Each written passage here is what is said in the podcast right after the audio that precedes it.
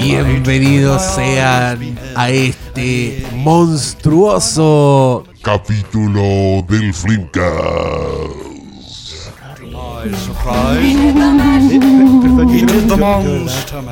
Estoy impactado. Este es nuestro primer especial de Halloween. primero y último. Pero va a ser nuestro único especial de Halloween. Parece que sí, pues, pero llegamos, pues, weón, llegamos a uno. especial vampírico. Ya, pero. Ya, pero. Pero metiste Twilight, pues conche tu. Bueno, No es que fuera. Yo no elegí esa weá. No, no te vengas. ¿Quién ya eligió sé. Twilight? Pu, pu, pu, Yo elegí Twilight. Ah, bueno.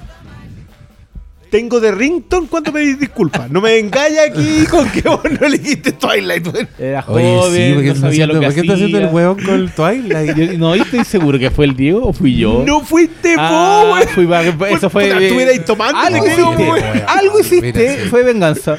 Yo, yo elegí Vampires. Vampiro de John Carpenter, pues. Y el Pastor Salas, la danza de los vampiros. Una película de Roman Polanski. Y yo, The Lost Boys del glorioso año 1987. Oye, Oye, entre las cosas que no hicimos, Oye. el especial del año 87, Tengo que decir- guay yo me lo veía en la tumba. a propósito de eso, vi dos del 87, Hellraiser y Mira Príncipe de las Tinieblas. A mí Hellraiser tengo que decir que no, no... No, para mí Hellraiser siempre ha estado eh, un poco en la segunda división de las películas de terror. En entredicho, quiero decirlo. yo. Ah, no, no, yo creo que tengo, tengo problemas con su factura, porque creo que es una buena historia. no, no, no, eh, buen mono, no, no, perdón, yo creo que tiene una... La idea, sobrina cenobita, es un pedazón de idea. Buenísimo. Pedazón. No, y la, y, y el, El la weona también. que está matando hombres para traer a su amante de entre los muertos, esa weá. Sí, pero trata de filmarla como si no fuera Salman King, pues bueno. Por eso te digo, problema de Yo vi realización. otra del hace poco del 87. ¿Cuál viste? Una peliculita. Que se llama Robocop. Oh, No, oye, pero weón, joya sí, maestra. sí, Pero, pero- yo me quería ceñir al terror solamente. Sí. Y, y Robocop Y tiene el- momentos bueno, y de terror. El 87 te, te falta Evil Dead 2. Y oh, es del Sí, 87. señor. Y, ¿Qué- y qué- Si, y si expandimos un poco el espectro, Las Brujas de Eastwick de George Miller también está en el 87. Yo, yo en este en este proceso de ver muchas películas de terror en octubre, quiero decir que ah, vos dale. Tírame en Sí, terror la no. weá que se te ocurra Por supuesto. y, y yo estaré No, pero, conforme. pero es que creo que hay algunas que no, ¿ah? O sea, discutamos. Pero, eh, Brujas de Eastwick. no, sí. esa, esa va. Mono- web, sí, un demonio. Brujas. O sea, es el diablo. Hay, hay secuencias de vómito como el exorcista. Verónica Cartwright, que es una Bonafide del terror. O sea, está en Alien. Ya. Estuvo en Los Pájaros. ¿Qué más? No queda con esas dos que más queríamos. Y en, y en Body Snatchers. Sí. Es ¿En la mujer a quien Donald Sutherland le apunta por última Ah, La última humana sobre la faz de ella la tierra. Verónica Cartwright. Cacha la vieja el currículum. Y después la mamá de Lisa en Six Feet Under. Bueno, esto fue un repaso rápido por Oye, la carrera de Verónica. Cartwright. No, esto fue.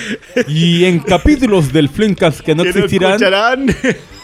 los años maravillosos 1987. 1987. No, yo creo que se va a hacer un libro de Hitia porque ya me aburrí. Porque ya es mucho. Sí, Sí, no, demasiado. ya. Nos vamos a tener que poner a escribir. El otro día vi una de 1987 que no veía probablemente desde 1988. y me reí bastante. Spaceballs. También, oye, Mel Brooks. Mel Brooks con No, Star pero- pero- Wars. es que yo de verdad no, no, tu- no tenía la idea que Evil Dead 2, Pilar, era del 87 también. Mira, te, queré- te querés ir a la Sí, reconcha era- de tu- era- No, Mira, pero si sabe igual falta ahí. po. Que una que también podemos encajar en el terror. A ver. Dale, pues malo, weón. ¿qué? Te están dando No, el yo iba a decir, es que de terror no tenía, pero cáchate, Lo Intocable, El Imperio del Sol, las ch- bueno, eh, Full Metal Jacket, eh, te di pedirte la chucha. No, Pero, oye, pero, fa- pero faltó Dillon. Viejo sinvergüenza. Ah, sin vergüenza. Viaje insólito. Viaje insólito. Inner Space. Falta una de los Cohen por ahí. Eh, está Super on 4. hay, una, hay una pesadilla. Pesadilla. Pesadilla, Pesadilla 3. tres. según muchos. Pesadilla la mejor, tres. la más entrañable. Oh, eh, me gusta mucho el lado. Gay. Probablemente, no, no, no. Ya a esta altura, weón. Chistoso. Total, a lo mismo, güey, a esta altura ya, güey. Una de Michael J. Fox por ahí. No, ya, ya, No, ya, ya, ya, ya. mira, ya pasamos te- por te- examen. Atracción Pero- fatal. sí, Oh, Otra tenemos- película de terror. película Hermano, Es el tenemos terror. Atracción Fatal. Tenemos Nicolas Cage por dos, los hermanos Cohen con Racing Arizona y en Moonstruck, que es una peliculaza. Película. Tenemos. ¿Qué más? Si están, están todos los genios, sacaron películas del 87. Gente muy El grosa. genio sacó películas. Arnold tenía The Running Man. Además de. Hoy hizo Depredador y Running Man. Sí, eh. Arma Mortal también es del 86. Arma Mortal. No, No, y, y Beverly Hip Cop 2, que también otra joya. Es buena la Tony. 2. Detective suelto en Hollywood 2 Pero Don Tony Scott, po. con Tony Scott. ¿Qué más querí? Manso año, weón. Se Entonces, busca añazo, añazo. Vivo o muerto con Ruther Hauer. Bueno, ahí, ahí- Clásicos ese- de videoclub, estos weón. son, son capítulos que nunca que existirán. no existirán. Pero al- algo har- haré. Por último, no sé, hay algo en el. en el Pero, pero, hoy día no tenemos ninguno del 87. No, pues, Impresionante. ¿Y por Estoy qué no empezamos? ¿Por qué no acordamos del 87? Oh, sí, Ah, no, porque bueno, viste Evil Dead y viste Prince of Darkness. No, vi entramos. Prince of Darkness y Y Hellraiser. Todo No, y de aprendiendo de la despedida estamos hablando de... Sí, aprovechando de Estamos cuestiones que entrando no al, al- al multiverso, como ahora está tan popular el multiverso. Esto, esto va a Nosotros suceder te- en otra nosotros tierra. Tenemos capítulo de multiverso, loco. Sí, pues. El capítulo de Everything Everywhere All at Once que termina con un recorrido por el multiverso del Flimcast. Oye, uy, weón. Viste, weón. Weón, si lo hicimos todo, por eso nos vamos, ¿verdad? Sí, ya está bueno, está bueno ya. Sí, ya, dejemos que alguien haga alguna weá. ¿Por qué llegamos a hablar de Hellraiser y, y Prince of Darkness? Algo mencionaste, yo no, no, si este tú No, mencionó algo ¿qué del fue? 87. Yo- alguien nombró una película que yo dije, esa película es del glorioso año 1987. Ese fue el comienzo. Sí. Porque yo estoy buscando dónde meter el 1987 porque es maravilloso. Yo concuerdo ¿Pero contigo. qué fue ya? ¿Por qué No fue? sé. Bueno, Princess Bride también es del 87. Oh, ándate la chupa. qué camionazo, güey. Ya, pero ¿cuál nombraste? Par- po, parte de la. weón? de- no, no, si yo mencioné Hellraiser y Prince of Darkness a propósito de que me puse a verla, pero. No, ¿por qué fue? Ya. No filo, importa, ya, nos vamos a si- acordar. se nos no olvidó. Pasó Ya, pero hace, hace seis porque- minutos y porque se nos no había- olvidó. Porque no había especial de Halloween. Ah, porque Ah, películas de vampiros. Yo sí. escogí Generación Perdida. Del otra 87. Gloria del 87. Ahora, ahora ya no me acordamos. Perdonen a esta botatita. Sí, y en mi caso, Pero cuarta bueno, IPA. eh, Oye, ¿qué- qué otra igual, igual año, el- la, la weá más vista de ese año fue Tres hombres y un biberón. que no es mala. Que es buenísima. Y tiene un fantasma. Un Ah. Y entre lo más visto, Buenos Días Vietnam también. Una... ¿Qué tal? No, Bueno, me- igual, igual yo insisto que ahí estamos ahí, nuestro. me acuerdo. La popularidad de Tres Hombres y un Biberón era enorme. Tenían un cartel pintado a mano en el Paseo Por Huérfano. Alcázar. Sí, en el Paseo Huérfano, creo que en el Lío. hay, Una pintaban Oye, y la una- weá duró un año en cartelera. sí, Hay una que yo no cacho. Y de hecho, de las más vistas de ese año, es una que se llama The Stakeout, una de John Badham, con Richard Dreyfuss. No la tengo idea. No, tampoco. Una de las 10 películas más vistas de ese año. The Stakeout. Podría haber estado en un capítulo del Tiene- podcast de Pero no 1987. va a pasar. Lo más no probable es que haya sido un clásico de videoclub. Yo solamente Igual que quería de comentar a propósito que es nuestro primer Sí, especial de lo- Halloween, Sí. lo cual me parece inaudito considerando que llevamos siete años en esto y que el jefazo es un hombre muy proclive al terror. Es que yo creo que puede tener que ver con eso, porque yo soy tan fan del terror que siento que me censuraba un poco en, en el Flimcast y terminé haciendo mi propio podcast de terror que se llama Siempre Halloween en mi corazón, que lo encuentran hoy en Patreon. Y seguimos haciendo. Hicimos ahora, el último que hicimos fue sobre Halloween Ends, cuyo contenido te sorprenderá. Eh, A mí pero- me llegó un mensaje en WhatsApp que todavía estoy sí, mirando. Por eso, por eso puede haber sido que hubo no, no hubo impulso por un especial de Halloween. Pero sí hubo eh, podcast cumpleañero de terror. Hubo por ahí, cada vez que había un, un estreno como Cototo, no le hacíamos el quite para nada, no íbamos de cabeza. Eso estuvo, de los últimos años estuvieron todas, The Witch, eh, Hereditary, po- estuvieron todas. Flinkas Live de Nope. Sí, le- igual nosotros hay que, hay que decirlo, no, no es que le hagamos quite el quite al género. No, al contrario, nos tiramos de cabeza. Este- este un- podcast- este un podcast tiene- aquí del terror. Sí. Este podcast tiene episodio de It Follows. ¿Quién más ha hablado de It Follows? De hecho, creo que nu- nuestra única deuda es ex.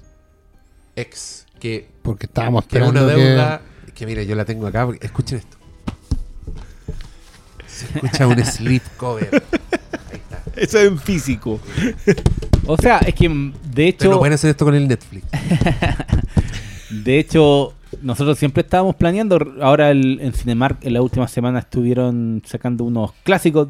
Hicimos en un momento, y si hacemos estas. Y al tiro pensamos en Poltergeist, en El Exorcista. Mm. Cosas que van a pasar en un multiverso, pero siempre estamos. Sí, pero, pero, pero esta en particular, yo, yo tengo que decirlo, este es 2022, año asiago, en demasiados sentidos, pero pero puta que me dolió que, que ex quedamos así como atragantados al principio Sí. con el Diego, y después cuando ya anunciaron Pearl, y aparte que anunciaron Pearl, y en tres meses estaba estrenada. Sí, es que esa weá fue mágica, weón. No, Yo- si este weón la hizo, pero. Quiero decir que hoy día es 27 de octubre y yo me he resistido a andar dando vueltas hace 10 días. Y he pero, porque quiero, ver, quiero, quiero tú. verla bien. Tus ganas de ver Pearl. Sí. Y mi ganas de comentar ex. Sí. No, y, cua- y cuando veas Pearl, te subir las más ganas de comentar ex. Sí, no sé, Igual, igual recuerdo que yo con ex entro por el lado Ahí, ex. ahí, ahí sí que vamos a tener eh, especial de Halloween. Con Pearl. Con las dos. Pues sí. Es que, es que, bueno, igual, ¿Dónde que- la van a igual quiero confesar En- que para mí un- mi entrada con ex tiene mucho que ver con The Deuce.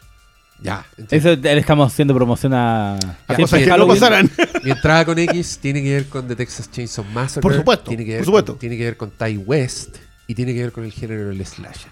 Ya.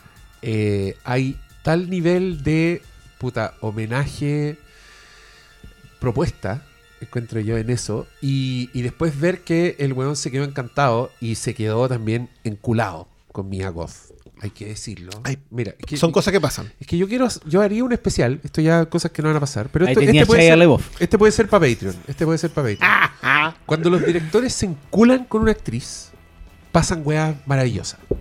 Esto no necesariamente yo estoy diciendo que haya tenido una relación de algún tipo con Mia Goth o que se haya enamorado. No, estoy diciendo que se enculó, porque se enculó cinematográficamente con ella. Está muy enamorado de su presencia, está muy enamorado de sus talentos. Le da dos personajes en, en X, eh, diametralmente opuestos.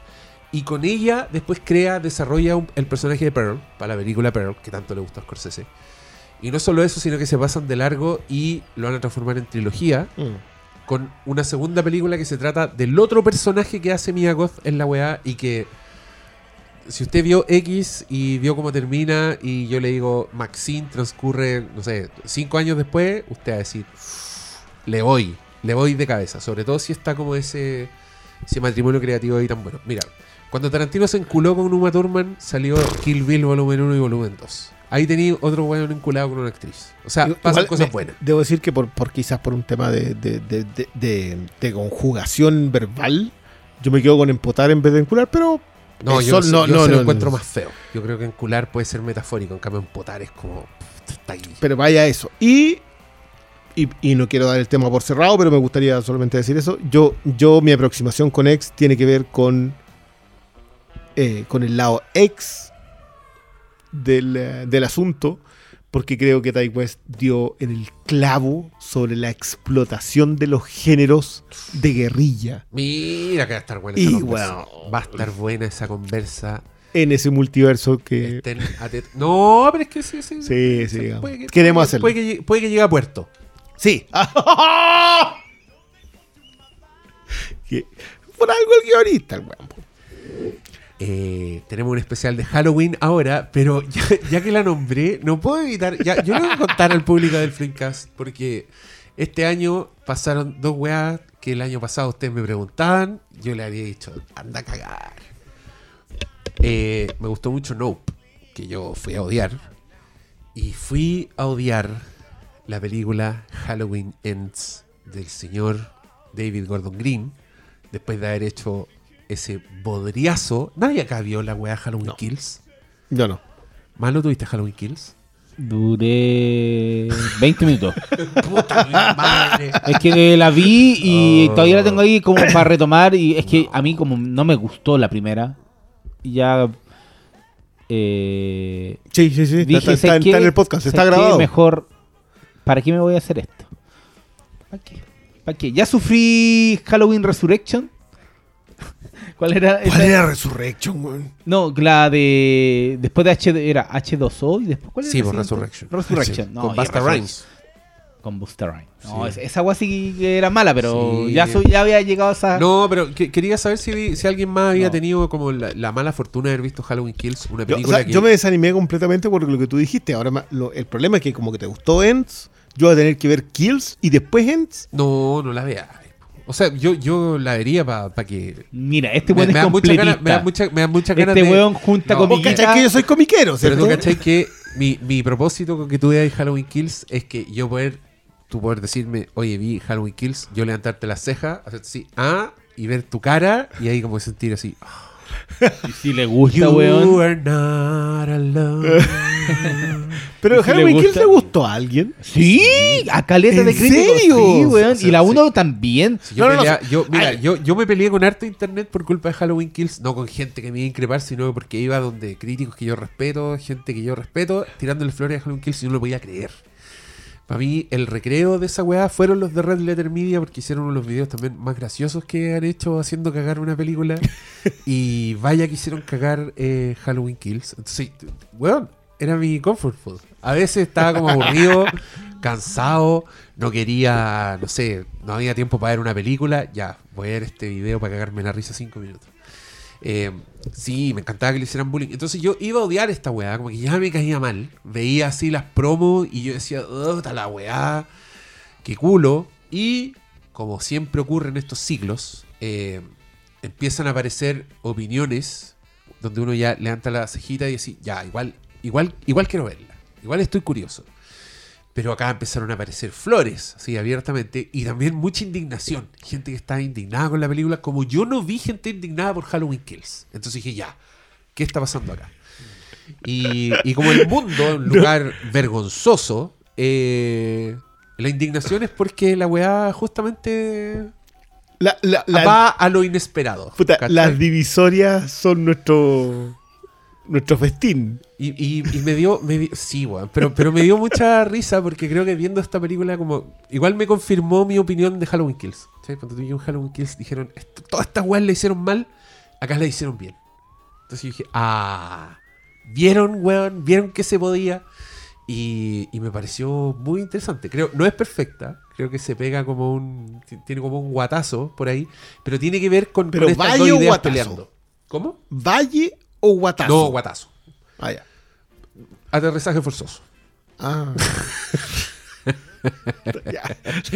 Ya, pero de nuevo, pero eh, ya, pero espera, si quieren- a ver la web. si quieren, eh, si quieren la opinión completa, no, yo creo que te va a gustar, weón. Sí, Apuesto, sí, yo creo, pero no, yo sin creo ver que, yo creo que Halloween Ends te va a gustar.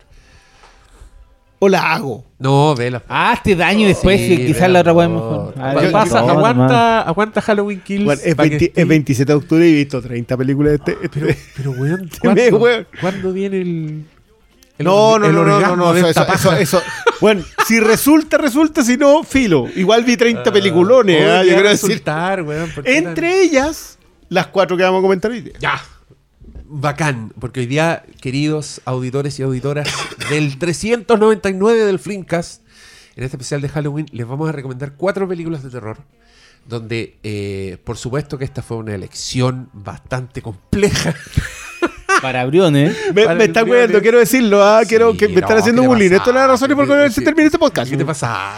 Querida eh, audiencia, No, cada uno de nosotros tenía que elegir una película. Eso, no, pero elegir Diego una película Muñoz- para recomendar en Halloween. Sí, Esa en Halloween. Una película para Diego recomendar Muñoz en Halloween. lanzó una, cinco segundos.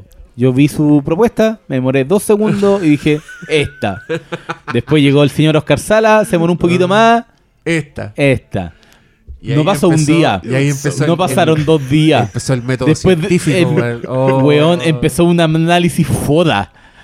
La, for- ya, ya, ya, ya, la fortaleza, las no- deidades de su elección. no en un momento nos mandó una foto de 10 Blu-ray. Y, con, y la frase, y con la frase, de aquí Estoy sale. Entre una de estas, po. Oh. Y ahí yo ya Perdón, estaba. ¿la tenéis por ahí? ¿Tenéis la, la foto de, No, de una- Se me descargó el teléfono. Espérate. Espérate. Pero ese fue el proceso que nosotros tuvimos que. Igual Ay, soportar. leíste, leíste un WhatsApp, weón, no tuviste que soportar mucho, weón. Fueron cinco días de espera, una semana. Mentiroso este weón. Igual, igual fue interesante porque, claro, Yo Diego, Voy a, voy a poner esta canción del extraño de Jack porque es de Halloween. Ah, bueno. Pero cuando Jack está obsesionado con la Navidad, ese es el primero que escogiendo la película. Something's up with Chris, something's up with Chris. Mira, quiero decirlo, eran 3, 6, 9, eran 12 películas que les mandé la foto de les dije, de esta sale. Por favor, quiero, quiero, voy a mencionar la lista. Era The Babadook, Don't Look Now, A Tale of Two Sisters, la coreana, Dog Soldiers, Saint Maud, The Uninvited, que, que creo que era el secreto deseo de Salas, Drag Me to Hell, Evil Dead, Thirst, la coreana de Park Chan Wook, De vampiros, buenísimo. eh, sí, buenísimo. Invasion of the Voice Snatchers. Esas eran De- las 12 de películas. 1950 La, la del 56, sí. señor. Esas eran las 12. Que ya- venía reducida después de tu análisis foda Sí, sí, de eso, cinco eso días. ya venía, ya venía rearmado. No, y en un, minuto nos, en un minuto nos preguntó, como nos dijo, y escogemos una por década. ¿Pero por qué me estaba poniendo esa weá? Yo le decía, Porque yo hago esas cosas. Yo ya La veía que única no- weá que dije fue una película Una, recomendar. una, Yo ya- te no, pido una. Yo ya veía que este mundo iba a decir. ¿Y por qué no? Estas tengo, elijan ustedes. Porque Oye, en una que nos tiró eh, Igual. como la. Oye, y, y puede ser como Evil Dead. o sea, no, era Drag Me to Hell. Sí. Porque esa la tiró, la- ahí iba con la estaba- carnada. Estaba, como tanteando el terreno, sí. Viendo qué le oye, decía. qué buena esa wea. ¿La viste? Fue una de tus... Por fin, sí. Por fin. O sea, es que, Es mira, yo, tuve muchas en esta, en esta pasada, en las cosas que me puse a Esa weá repasar. es pure cinema. Weón.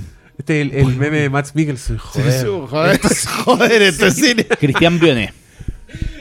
Es que yo, yo quiero aclarar esto. Yo, hay muchas películas de terror que yo vi en malas condiciones. Y no me refiero a VHS. Drag Me to Hell era una de esas en que me acordaba de dos escenas porque probablemente vi dos escenas. En estas cuestiones así como que estáis carreteando, alguien las deja. Ustedes siempre recuerdan de que vieron Drag Me to Hell en un cumpleaños. Probablemente yo la vi en situaciones similares. No, no la dimos en un cumpleaños. Drag Me to Hell. Hubo un cumpleaños donde se celebró exhibiendo Drag Me to Hell. Sí, pero. Pero no fue la primera vez que la vi sí, yo, sí, por lo menos. Bueno, No, y, y el problema de Drag Me to Hell fue que se estrenó en Estados Unidos y pasaron meses, meses y meses. Y yo, ¿qué fue el agua que hice? Esperé meses y meses y meses, cuando ya todos lo habían visto, estaba corriendo hasta en calidad 8K en ese tiempo. Y la vi en. BCD. Y yo esperé ¿en hasta el cine. Fue una de las veces que no, Pero, esta weá la veo. ¿La vieron en el cine? Sí, pues llegó al cine. en el cine. Sí, llegó al cine. Llegó al cine. Pero llegó al cine siete meses después de Estados Unidos. Y claro, llegó como a la sala 7 del Hoyts View Imperio. Yo quiero decir que la vi con. Vi, te diría que todo el tercer acto con la heredera Agustín, y la vi perdón. saltar, weón. saltar así para atrás en- ¡ah! y se fue. No, que está- es- mira, este tipo de películas es la weá que eh, a mí me hacen decir que cuando me hacen creer que cuando Martin Scorsese dice películas son como un ride, yo digo, esto puede ser, pero una maravilla, Martin Scorsese. Porque, y yo pienso en Drag Me to Hell. Para mí, Drag Me to Hell es, es una película Tren Fantasma. Es película donde tú te subes a un carrito Y te, por y te ahí. llevan. y gritáis vuelta por medio y de repente te cagáis de la risa, de repente te reís nervioso porque está pasando una weá así increíblemente asquerosa, pero no asquerosa por asquerosa, sino que asquerosa ingenio, con, Sí. y con ingenio, con talento. No, no, no, y con, y con pulso narrativo. Una cuestión que a mí me sorprendió mucho, que, que, claro, como yo tenía recuerdos de escenas puntuales, no tenía la idea del, del, del, del recorrido completo. Y el recorrido completo es una maravilla. pues. Sí. Yo- yo- ma- o sea, perdón, yo, nadie puede decir acá que yo no le tengo respeto a Sam Raimi en su carrera completa. Pero, pero acá, puntualmente aquí, creo que es la depuración de todos sus estilos. Sí, señor. Eh, y esta es una de esas películas que no vamos a comentar en este podcast porque tenemos otras cuatro. Porque el Perla escogió otras películas. Así es. ya, pero eh, ¿va a ser sorpresa las películas? No, Eh, apro- aprovechemos, vamos una a una. Y Vamos yo creo una a que una. aprovechando que Briones ya dijo que tuvo el FODA de 15 películas, hizo un proceso de introspección. este. Fue al cerro San Cristóbal, miró a la Virgen, la vio y le dijo, ayúdame a elegir una película. Y eligió una película. ¿Qué clase Hernán Vigi este? weón? O Fra Fra. ¿Tú cachai que nadie se va a acordar de lo de la Concagua, cierto? Pero no podía no hacerlo en este programa. Estaba ahí, estaba tirado. Este weón no había ni nacido para cuando nosotros veíamos a Vigia del Hombre. Doctor Vampiro Joven. No, vampiro joven. eh, No, sí. se había nacido. Pero si fue el weón que eligió Twilight, pues, weón. claramente no había nacido. No había nacido. No, se había nacido, pero no me acuerdo. Aquí de dónde sale tanta juventud, weón. Sí, ahora, ahora fue a la barbería, pero. Viejo. No fui a la barbería, yo eh, solito no voy a andar gastando en barbería. No, si tenía el degradé, el, el degradé de los venecos, ¿a quién quería engañar? ¿A dónde la vi? Vaya no dominicana, ¿dónde Mira, pues, mira, y ahora se puso, el- se puso la capucha para que no lo molestemos. Qué buen mal de mierda. ¿Dónde te cortaste el pelo ahí con el Mike Patton Me en el persa de oído? No tengo nada. Mira, pero mira, si tiene como unas patillas sensuales, sí. weón. Cero- Como, sí. vieron, 400 programas haciendo esta wea. ¿Viste? Hablando de lo que estamos viendo y, Y ustedes no de lo no. que estamos. Pero que esa es la, la magia de la radio, po, Se lo imaginan los weones y no se. Mentira. Ya, no ¿por fui- cuál empezamos? No fui a ni su peluquería, podría estar aquí, ni su presto barba. No fuimos. No fui a Presto su, Barba era a- una marca, su negocio nunca estuvo aquí. ¿Quién los su presto manda, barba tampoco llegó acá. Presto Barba es una marca.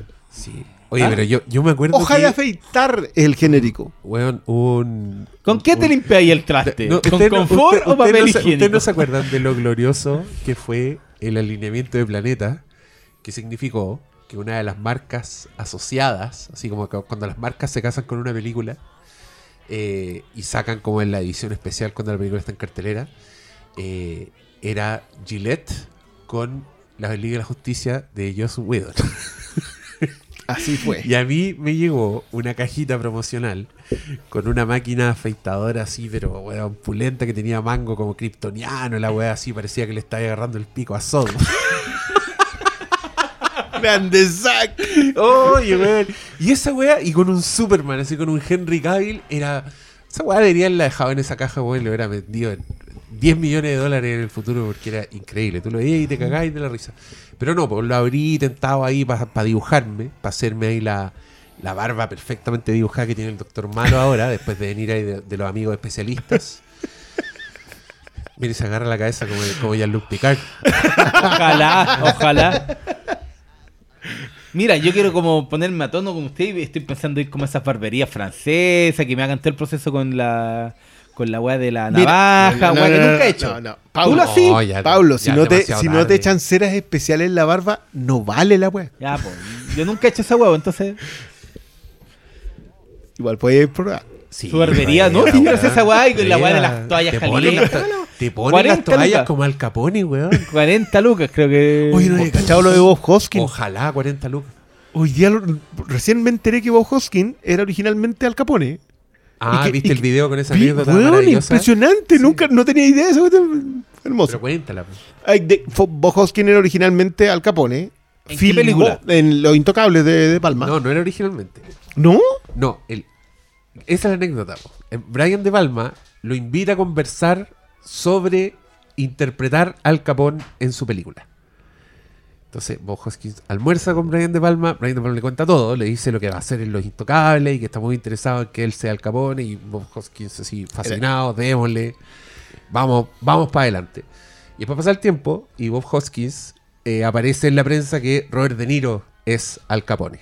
Y Bob Hoskins dice, ah, será po, eh, la vida continúa. Y, y pasa un Me, tiempo me voy a hacer Mona Lisa.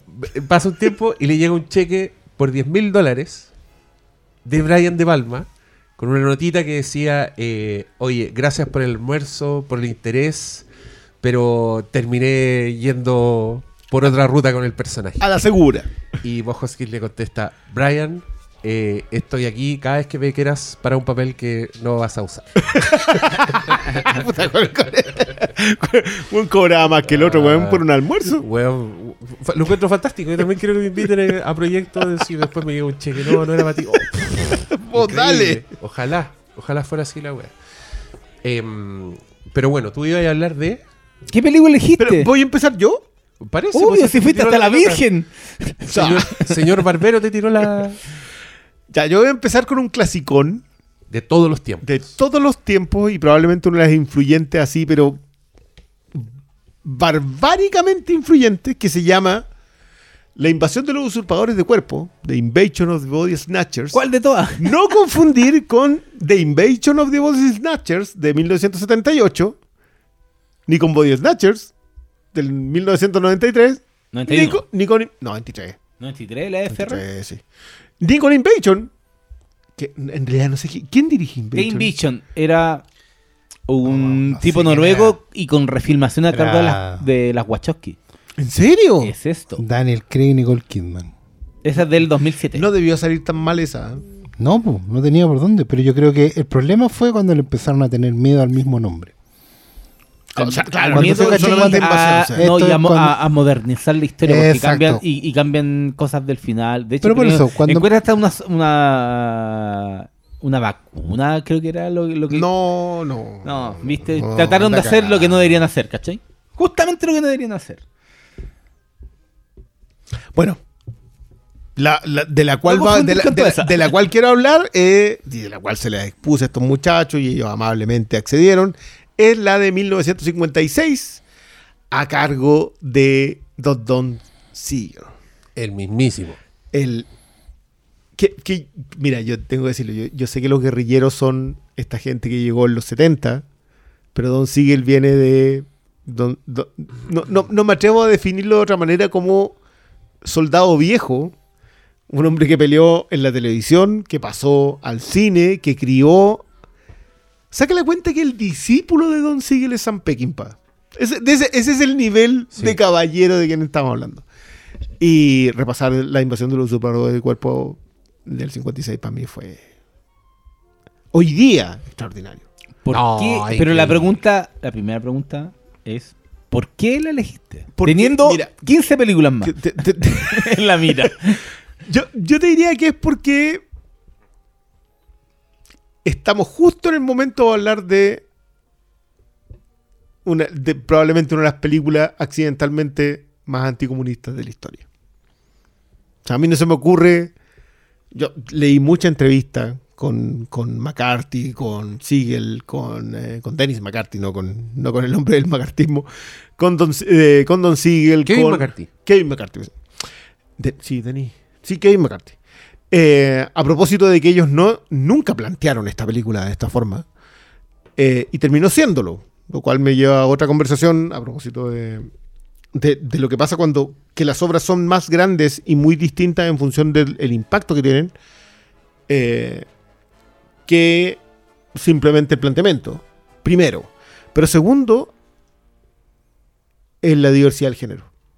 Yo una de las cosas que he llegado a apreciar más del terror es que el terror nunca es solo terror, excepto quizá en, obras muy puras, sino que pueden pasear a otro lado. La cantidad de cine negro que tiene esta película es impresionante, es toda una investigación detectivesca.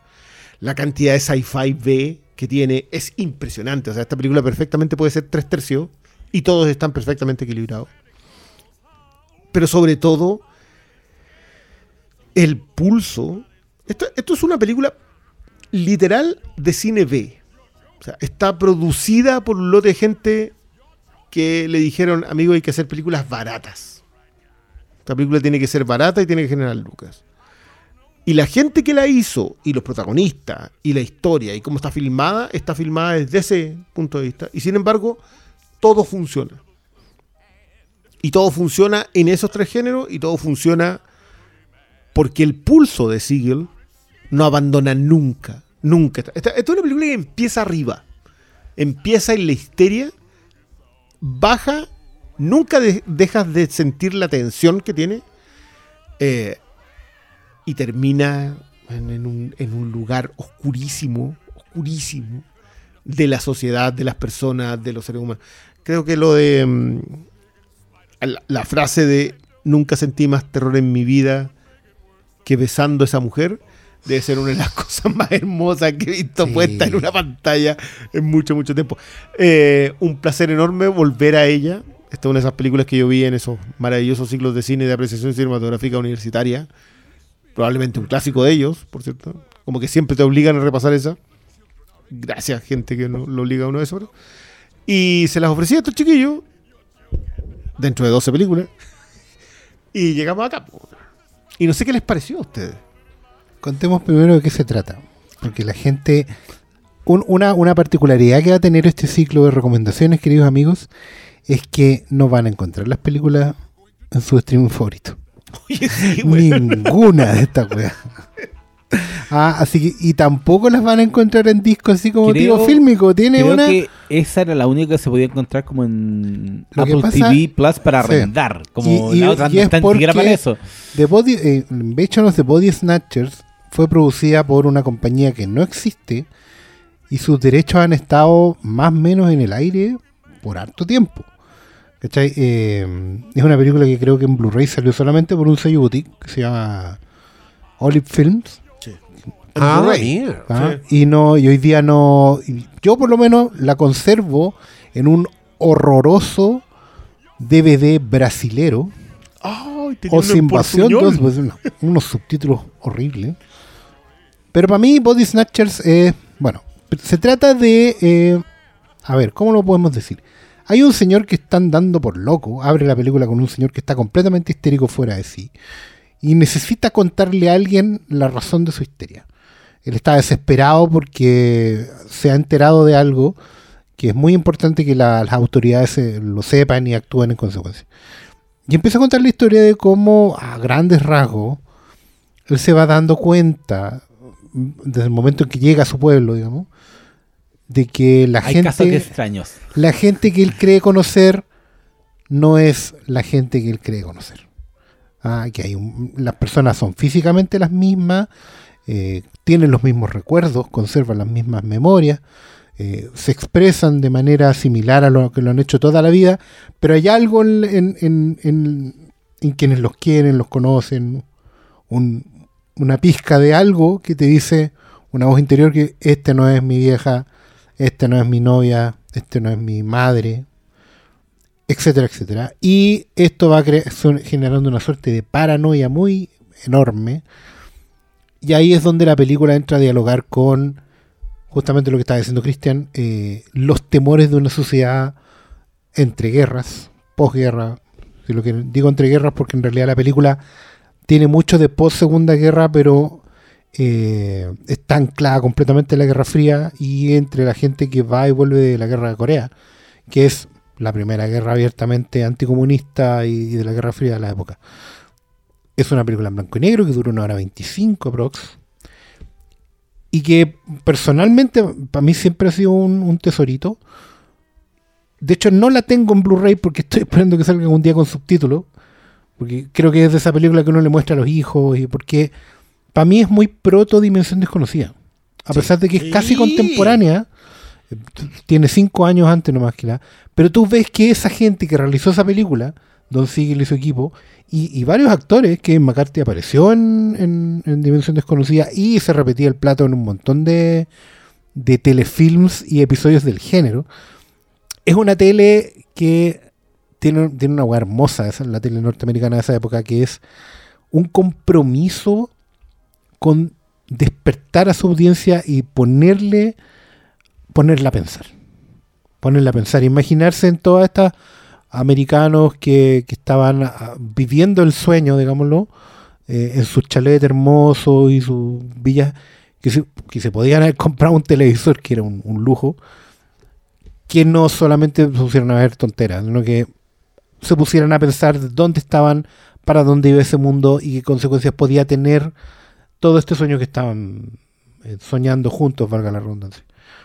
Eh, creo que el, el gran valor del. Bueno, el terror en, en Body Snatchers es una cuestión completamente psicológica. Hay monstruos, sí. Hay. Hay. ¿Cómo podríamos decirlo? Criatura alienígena. Obviamente es súper rústica porque es una película que está hecha para el cine B, como dijo Cristian. Está hecha para llenar salas de autocine y, y atraer a público juvenil. Tiene, como dice ese maravilloso documental Watch the Skies, la constante de que la, el único que sabe la verdad en un principio es un niño.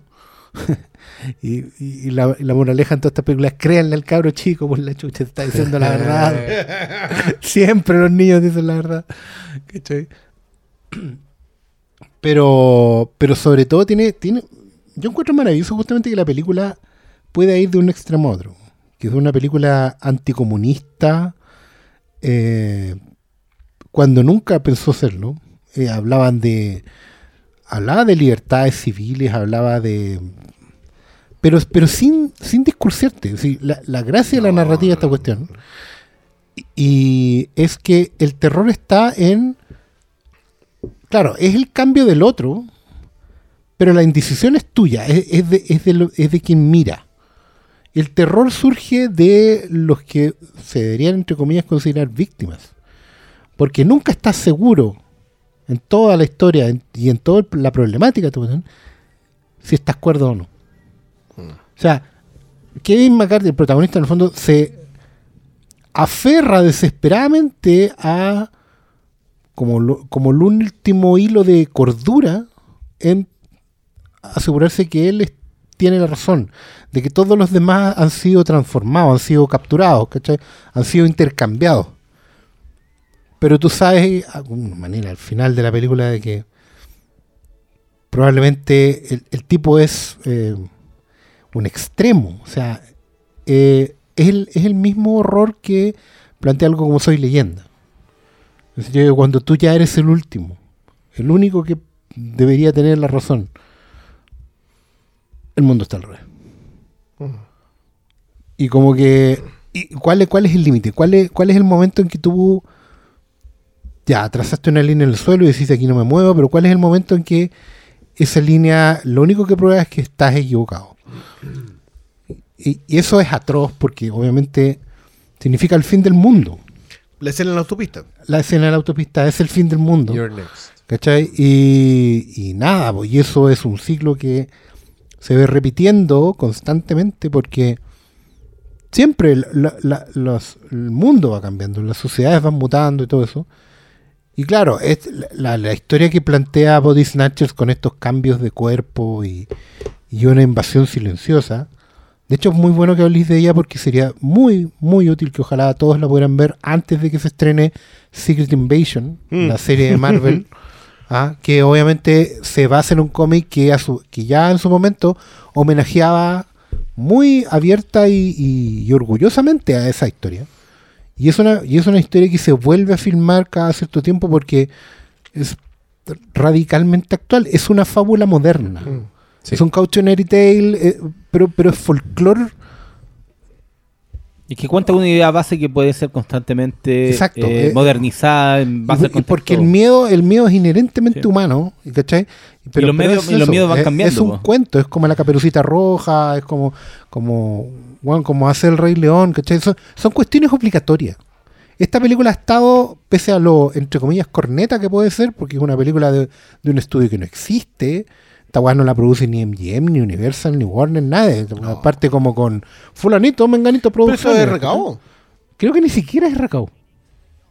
Estoy casi seguro que parte así como con poco menos que caja de cereales presenta. Una en serio, es muy telefilm. Es muy telefilm de la época. ¿Cachai? Como que Onda Serling prácticamente no trabajó aquí porque estaba haciendo una película igual al. ¿Cachai? Eh, y son películas que están perdidas, están, que están así como salen solo bajo compilaciones de sellos como Mill Creek en Estados Unidos, que son unos sellos que te entregan 15 películas libres de derechos por 10 dólares en un disco. Pero, pero porque están ahí, están tan libres y todo. Eh, pero claro, es obligatorio. Yo la he visto en todas las enciclopedias de cine. Onda desde el folleto del Icarito, pasando por la Salvat, estoy hablando pura arqueología pop, pero debe estar en, en Roman Guggen, debe estar en toda la, la historia y antologías, porque de verdad es obligatoria. Es obligatoria porque te, te habla de también de una historia que el cine te puede plasmar de manera única. Es una de las pocas historias que hay que tú que te funciona en pantalla de una manera única. O sea, tú puedes hacer una adaptación al cómic de esto, puedes hacer una novela de esta misma historia y no va a resultar igual. Ni siquiera una serie de televisión. ¿Cachai? Porque eh, hay series de televisión, sobre todo de sci-fi, que han, han jugado con esta idea, no solo por B Invasión Extraterrestre, que quizás la más conocida. Pero B es explícito. Sí, Yo- eh, una- eh, una de, la- claro, de las gracias de este asunto es que no hay. O sea, quien asume la invasión vive en la paranoia. Hay pruebas, pero no hay casos. Claro. No- No, pues y la, y la película se encarga de, de.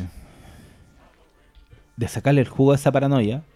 sucede con todas, bueno, con las tres primeras eh, Body Snatchers. Yo la primera que vi creo que fue la del 93, la de Ferrara. Básicamente porque era la más accesible en, las no- en los 90. Porque salía Gabriel, Gabriel Langworth. Es una buena razón para verlo, eh, Mauro. No, no, no, no te lo tenemos en cuenta. Ni me acuerdo quién sale, sí. No, no la esa tengo tan fresca. La encuentro más buena que la chucha. No sé si. No la he visto, no, pero la encuentro. Me Yo no acuerdo, lo que me acuerdo lo encuentro muy bueno. ¿Ustedes la vieron? Yo la vi, pero no me acuerdo. La estoy en su con- momento, mucho, sí, mucho, más, mucho, mucho más tiempo. o menos poco, pero, pero me acuerdo que era... Pero las dos primeras, la del 78, es, es- eh, siempre es elevada como obra maestra del terror. Es muy popular la Es muy 78. popular. Sí. Eh, pero la de la primera también eh, siempre está eh, súper catalogada en, en, termo- en términos de antecedentes pre-explosión del terror. Eh, Antes de Psicosis, antes de Los Pájaros, antes de, de que existiera como el, el concepto de, de terror como algo lucrativo en el cine. sea, Esto, décadas después de Los Monstruos de la Universal, eh, eh, cuesta encontrar como película de terror eh, entre los 40 y los 50 porque ya había pasado el declive, estaba, claro, está la Hammer y, y No, todavía no. Todavía no. El, el, el B, el B, esto es ¿Mm? puro cine B, Sí, y es pues, puro sí, cine de, de posguerra, nuclear, hecho para adolescentes que iban a. ¿Pero qué año surgió la, la Hammer? ¿No era La Hammer el- parte del 59. Ah, claro, porque está el 50. Y no, y en Europa, o sea, una Europa, weá. No, y, y- es otra mirada del mundo también. sí, igual yo siento que. No, pero era un tiempo, Perdón, a lo no- que iba, no- era un, no, era un dale. tiempo en donde el terror no era... O sea, a ver, di- digámoslo. El No, terror, el estaba- terror es género B Sí, pero en ese tiempo ni siquiera era... hoy. hasta Sí, sí, sí. Está, sí, está respira- O sea, está que- respirado como eso. Tienes o sea, que no- considerar que a la fecha la única película de terror nominada a, a- bueno son dos película a mejor película El Exorcista Y el y silencio es del El inocente. Silencio Inocente. Sí, po. No hay más. Y Aunque hay Nope. película O sea, perdón, no, no, pues, Get Out. Get Out. ah Get Out. ¿Cachai? Pero, Pero, pero, pero, pero son, mi- eh, mi- pero son excepciones. Sí, pero mi tema en este tiempo es que creo que hay mucho autor desde los desde los albores del cine que consideran el terror tan válido como cualquier otro género. Que entienden de que el, terror es código, que es estética, que es ejercicio, que es ejecución, eh, más allá de lo que esté sentado en base. Lo que pasa es que la invasión de los usurpadores cuerpo es asumidamente B. Ellos entienden de que son una película pobre, de que, de que en el mejor de los casos van a ser consumo posterior en televisión, eh, porque Don Siegel viene de ahí. Pero la película que salió es demasiado trascendente. Y es trascendente porque la capacidad en ejecución. Este, este es un guion en el cual se mete Peckinpah. Peckinpah tiene una aparición. Es el, el hombre del correo. Sí, Sí, el- sí. no, el hombre del gas. El del gas. El del gas. El que, el que lee el. Claro. ¿Cachai? Sí, el que le oh, puta, aparicionaza, pero él se mete en el guion, era el discípulo aventajado de Siegel, ¿cachai? Era, era, era un núcleo de gente que hoy día es súper trascendente, pero que en ese momento no era nadie. Y la película resulta justamente en eso, o sea, una película en que, que hay una declaración de principios, que hay una forma de narrar, que hay una, una mm, recopilación de acervos. No es solamente como que, no, vamos a hacer una película de terror. No. no.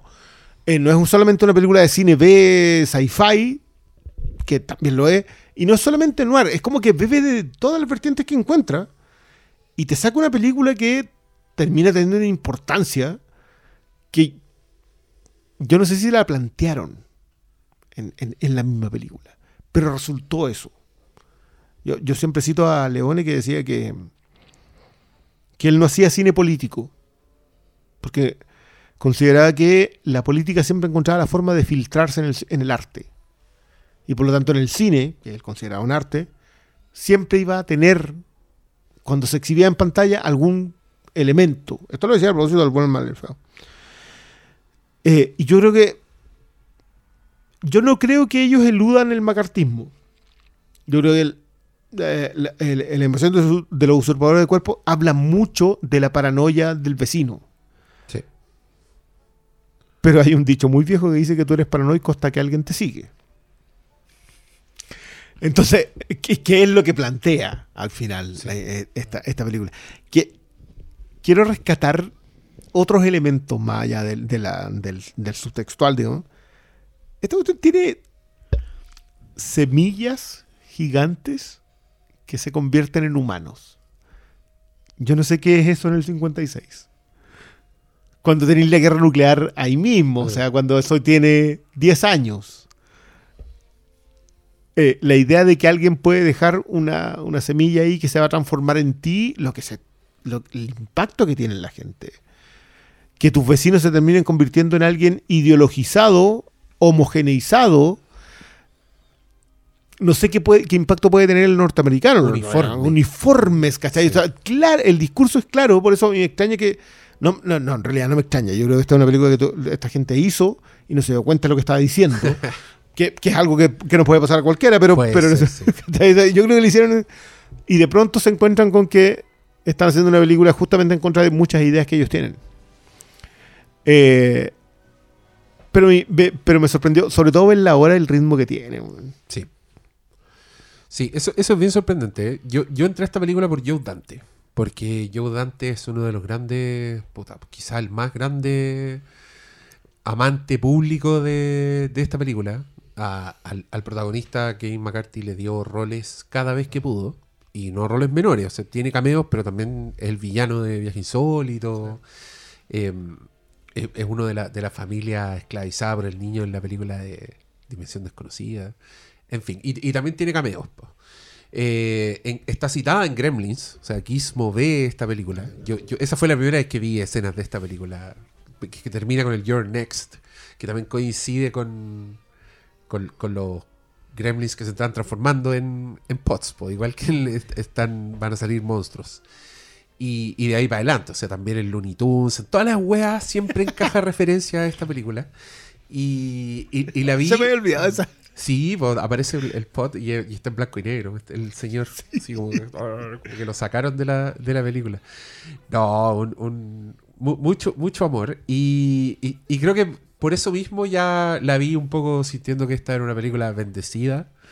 Y, la, encontré encantadora. Me pasaron las mismas cosas que, que a ustedes. Me sorprendió el ritmo, porque también es como una película bien precisa, como que va. va- no, no pierde el tiempo. O sea, no es que sea precisa, parte exactamente donde, donde va a llegar. Donde tiene que pasar. Sí. Sí, y. Y mira, me pasó también que para mí la versión definitiva de esta historia es la de los 70. El 78, la Sí, de- que yo vi, yo vi esa, yo esa weá la encuentro. Pero sí creo que es de las mejores de terror de todos los tiempos. y Es que, es que esa apunta derechamente ahí. Y, y- y creo que es una pesadilla. Mm. El que la weá agarra. Y también yo encuentro que tiene unos efectos visuales bien revolucionarios. Yo los encuentro impresionantes. Todas las weas que lograron como con las esporas, que se fueron en esa también.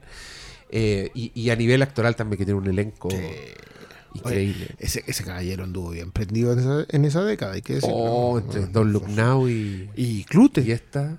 Oh, Hablamos de Donald Sutherland. Sí. Donald Sutherland, Sí, No el señor de 24. Ese es Kiefer. ese es su papá. ¿Qué, qué, qué querí? Si ya había dado vida a Don, a don Kiefer, po. Sí, pero Don Look No, Now, no, no, no, no, Don pero- se ve el momento de la concepción de, de no quiero ir para allá. No quiero ir para allá porque esa fue una que repasé. Estoy weando, no. Eh, güey. no, cuando las películas te trataban como adultas. ¿sí? Cuando, cuando las películas decían, mira, probablemente el, que el otro que está sentado ahí, una persona. Una persona. No un Con consumidor. sangre, Con sangre, en es una venas. persona con sangre en su pene y que se puede ir a determinados lugares. Ahí está. Sí. Y, y- y bueno, de alguna forma, igual, este, este tipo de cine, este cine cincuentero, es, es- es la antesala de esa weá. Pues si no es coincidencia que agarraran tantas películas de los 50, 20 años después y les dieran como el repaso definitivo y uno quedara así como. ah, Pero eh, sí, eh, estoy muy contento con, con- con esta elección. Yo creo que también me gustan las, las que vienen, me parecen interesantes. Sí, reconozco que no he visto la de Daniel Craig. Pero la de Abel Ferrara, yo creo que ese bueno igual quiso hacer algo, quiso aportar. Y lo que aportó fue que esa weá transcurre en una en una escuela militar, pues, en un recinto Que militar. Ferrara, claro, Entonces, Ferrara no- le iba a poner su, Claro, su y cosa ahí- turbia y la ya. Y, y ahí la gente, como la gente imitada, la gente sin alma, es básicamente el- lo- los militares, como esa, esa frialdad, ese estar cuadrado. Entonces se fue para otro lado completamente distinto. Pero está Gabriel Anwar y Meg Tilly, que yo la quiero mucho. Entre, entre esa película y Psicosis 2, Psicosis 2, tenés razón. sí, pero Que no es Jennifer Tilly. no, pues, ella, No. ella es la de Chucky y de, Sí. Y The Bound. y de Bound y de una de Woody Allen también. ¿Cuál es la de Woody Allen donde sale? Que estuvo nominada al Oscar, parece. No me acuerdo. Vale. Y de una con, con Alec Baldwin, con Kim Basinger, que era The Getaway, que era un remake. Teta, güey. quiero, güey. Teta, güey. Que, que, perdón, no es un remake. Literalmente No, Getaway. de- de- no es un, re- no es un remake. En rigor son, un- no, son una segunda versión sobre la obra de Jim Thompson. Ah, Ah, Perdón. Igual, igual es bonito. pero ya había, ya había película de eso. Oye, igual decir una, una. No. una cosa importante porque Bullets over Broadway. Eh, Ah, disparo sobre Broadway. Que así como hoy en día The Thing de John Carpenter es, con justa razón, una película de culto Mm. Que se vende en ediciones de lujo y toda la gente tiene en su casa, Puta que está linda The Titans of Ah. Eh, The Thing, al igual que The Body Snatchers, con la que tiene dos años de diferencia creo, Mm. responden a una misma lógica. Son cineastas que eran niños Sí. que crecieron yendo a estos autocines y vieron estas películas. Carpenter vio The Thing, eh, The Thing from Another World, que se llama la, la original, eh, y eh, el, ah, y el director de Kaufman, de la Sí, Phil 78, Kaufman. Phil Phil Kaufman, vio eh, Body Snatchers del 56.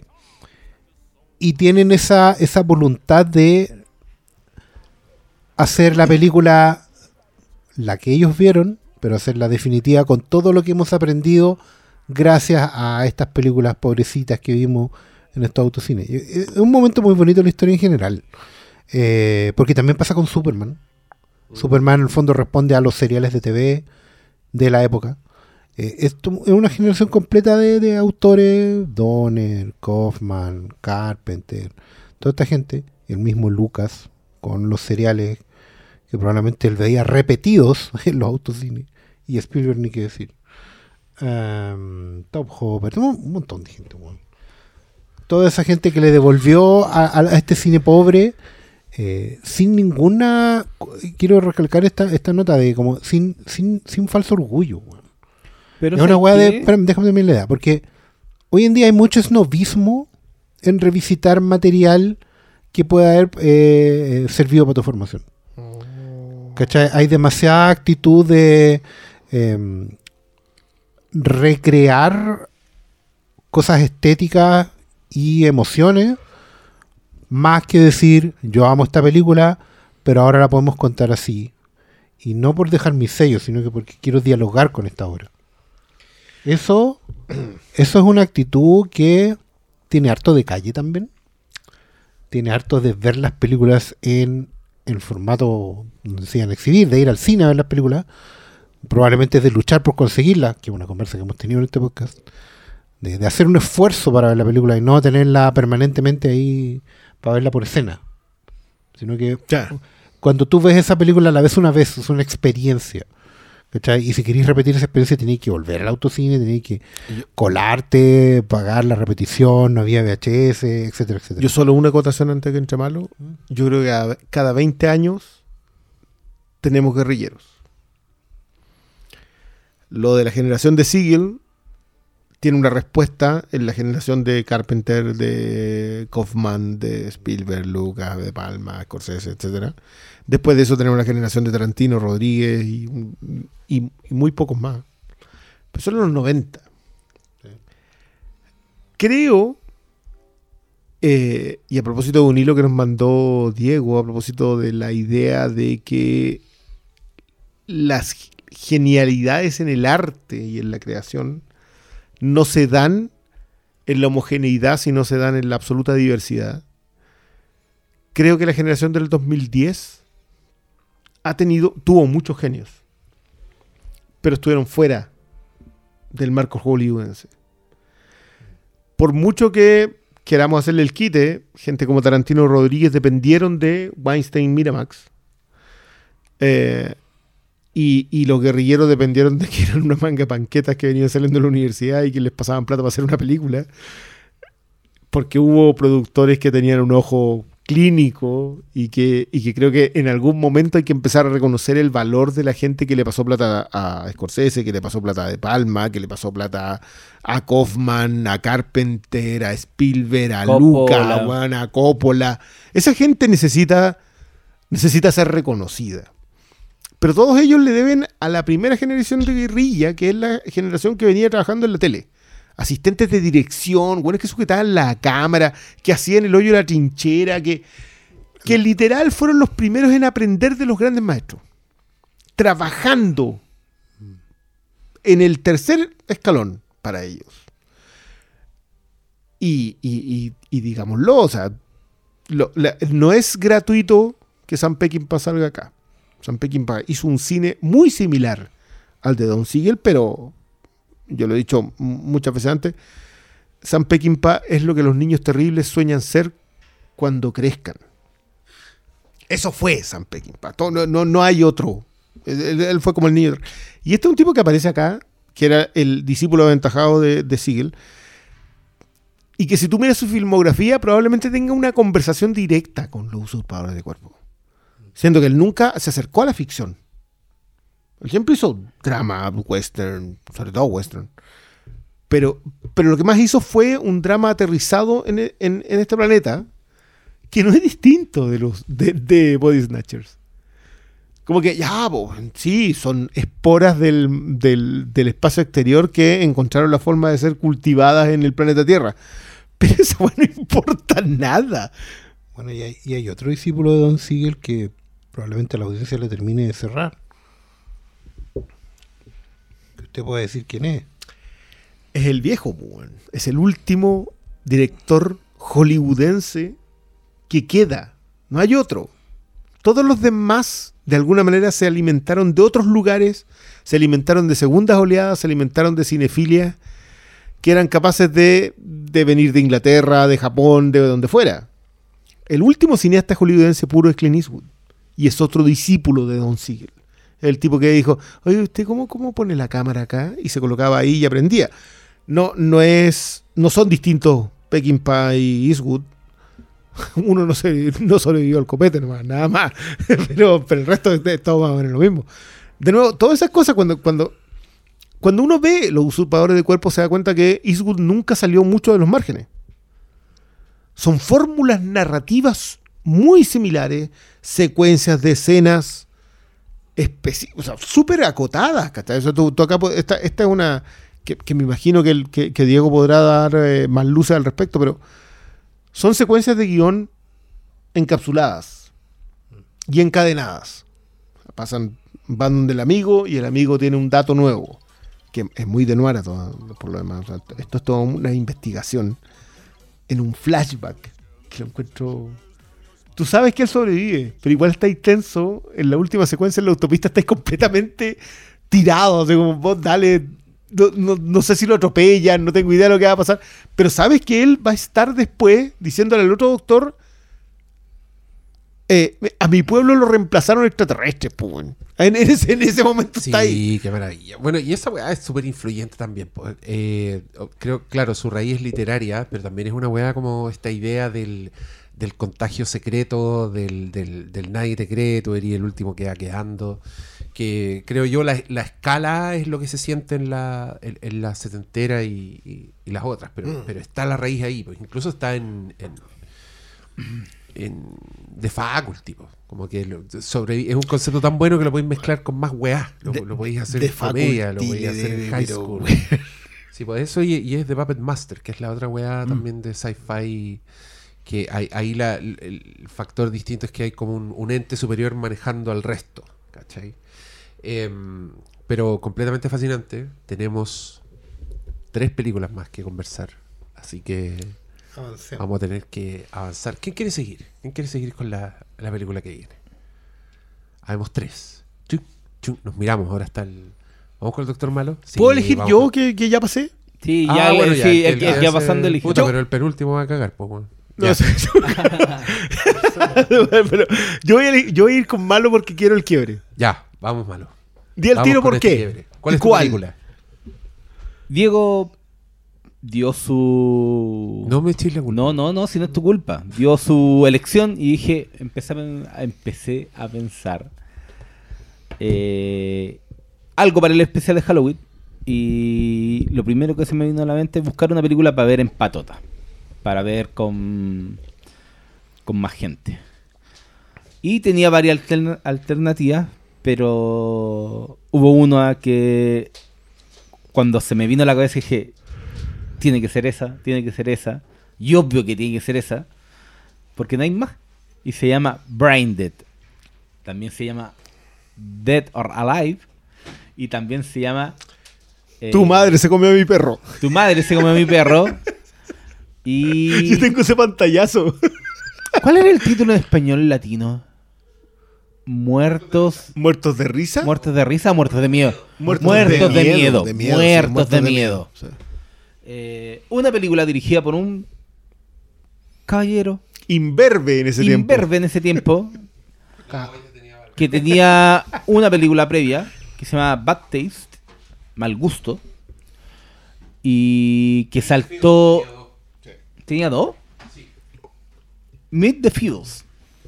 Entonces, esta es una película que fue un completo fracaso, que no recaudó nada de dinero, pero que se transformó para mí en una de las películas de culto definitivas en una de las películas que cuando alguien te decía tenéis que ver esta weá y la veía y tú quedabas contagiado con, un body snatcher y tenías que pasarse la siguiente.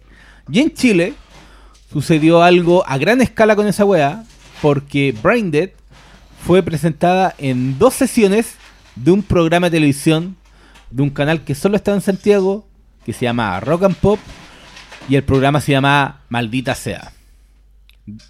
Conducido por el Pera y el Salfate. Antes de sus weas con los marcianos y todas esas cuestiones. Antes de su body snatching. Antes de, su body snatching, hablaron de Brain Dead. Que de haber sido año 97-98, yo estaba en mis primeros años en, en la enseñanza media y fue una locura. Fue conversación del día después, continua en el recreo. Para los que éramos adolescentes en esa época fue una, una explosión de qué chucha es esto. Fue una puerta de entrada para muchas otras cosas. En tiempo en donde la gente veía las cosas en la tele. Eh, yo en ese tiempo creo que ni siquiera teníamos VHS en la casa. Entonces Brain Dead, eh, para mí, por un lado, es una película para disfrutar de forma com- comunitaria. Y eso se demostró acá en Chile, con la exhibición en Maldita Sea. Y también creo que es full Halloween porque es como eh, verla en patota, pero así con harta gente, porque es, por un lado, es muy sangrienta, es muy divertida, es muy graciosa, es muy también deschavetada en términos de que no le importa nada y hace t- l- l- lo que tiene que hacer. Y es ver a un Peter Jackson en un estado de gracia primigenio, que te explica también eh, todo lo que después el tipo logró hacer, pues, ¿cachai? Entonces, por eso yo elegí Brain Dead, porque me trae recuerd- grandes recuerdos de, de mi juventud en términos de, de, asoci- de asociarme al, al terror por, por algo que ya no existe, el concepto de, de ver una película en, en pantalla abierta. Ya no estamos en los tiempos de, de los grandes eventos, del ¿cachai? Del cine en tu casa y todas esas cosas. Ahora eh, tienes que valértelas por ti mismo, pero en ese tiempo se daba la experiencia comunitaria de, de ver algo al mismo tiempo con otra gente, en tiempos donde no había no habían redes sociales No. para estarla comentando, pero al, al otro día que fuera una hecatombe en el recreo. Y eso para mí representó Brain Dead. Fue algo de no creer. De que todos an- anduvieran hablando, todos mis compañeros hablando del cura karateca, de la guagua diabólica, de la escena del de sanguino- sanguinolente con la con la cortadera de pasto, weón, fue fue una para mí te repito la- la- el concepto de Catombe porque fue algo de que de al menos de, de, de esos tiempos de mis amigos, de mis compañeros del liceo, ninguno quedó indiferente, fue weón, ¿qué mierda es esto? Yo, Entonces, eso yo me- quiero entrar aquí mismo solamente para remarcar que este cabrón es más joven que nosotros. Y algo que yo ya comenté a propósito de Halloween en alguna ocasión. Mi cinefilia viene de mis tiempos universitarios. No, no es que antes no viera películas, cualquiera que me haya escuchado hablar de John Wayne sabe que yo veía películas de, de chico, pero cuando llegué a, lo- a la U es 1995. Es cuando esos chiquillos que se sentaban a ver películas y burlarse de ellas en televisión, No sé si era el 95 aún. 96 Era puede haber sido. 97. 97. Yo ya estaba en, en la media. Bueno. 97. estaban en su peak. Sí. ¿cachai? Y yo estaba viendo películas en una cosa que se llamaba Foro de Apreciación Cinematográfica. Ah, mierda. en la USACH. Ustedes entenderán que cuando yo me senté a ver Halloween de Carpenter, alucinando con lo impresionante que me parecía Halloween, y conversando después la película, y en paralelo tener que soportar gente que fue a ver Halloween para reírse de ella, no me generó nada más que anticuerpos con respecto a sentarse a ver películas para reírse de ellas. Dead Alive, Brain Dead, tu mamá se comió a mi perro, muertos de miedo, es el emblema de ese tipo de película, así que yo nunca la vi hasta la semana pasada. Wow. Eh, y quiero decir que, primero, jamás, esto lo- voy a reiterar hasta las tío, Subrayelo. jamás dejen que la experiencia que otros tengan con las películas determinen vuestra propia experiencia con una película. Y segundo, y con esto abro completamente el planel, el humor no entorpece el terror.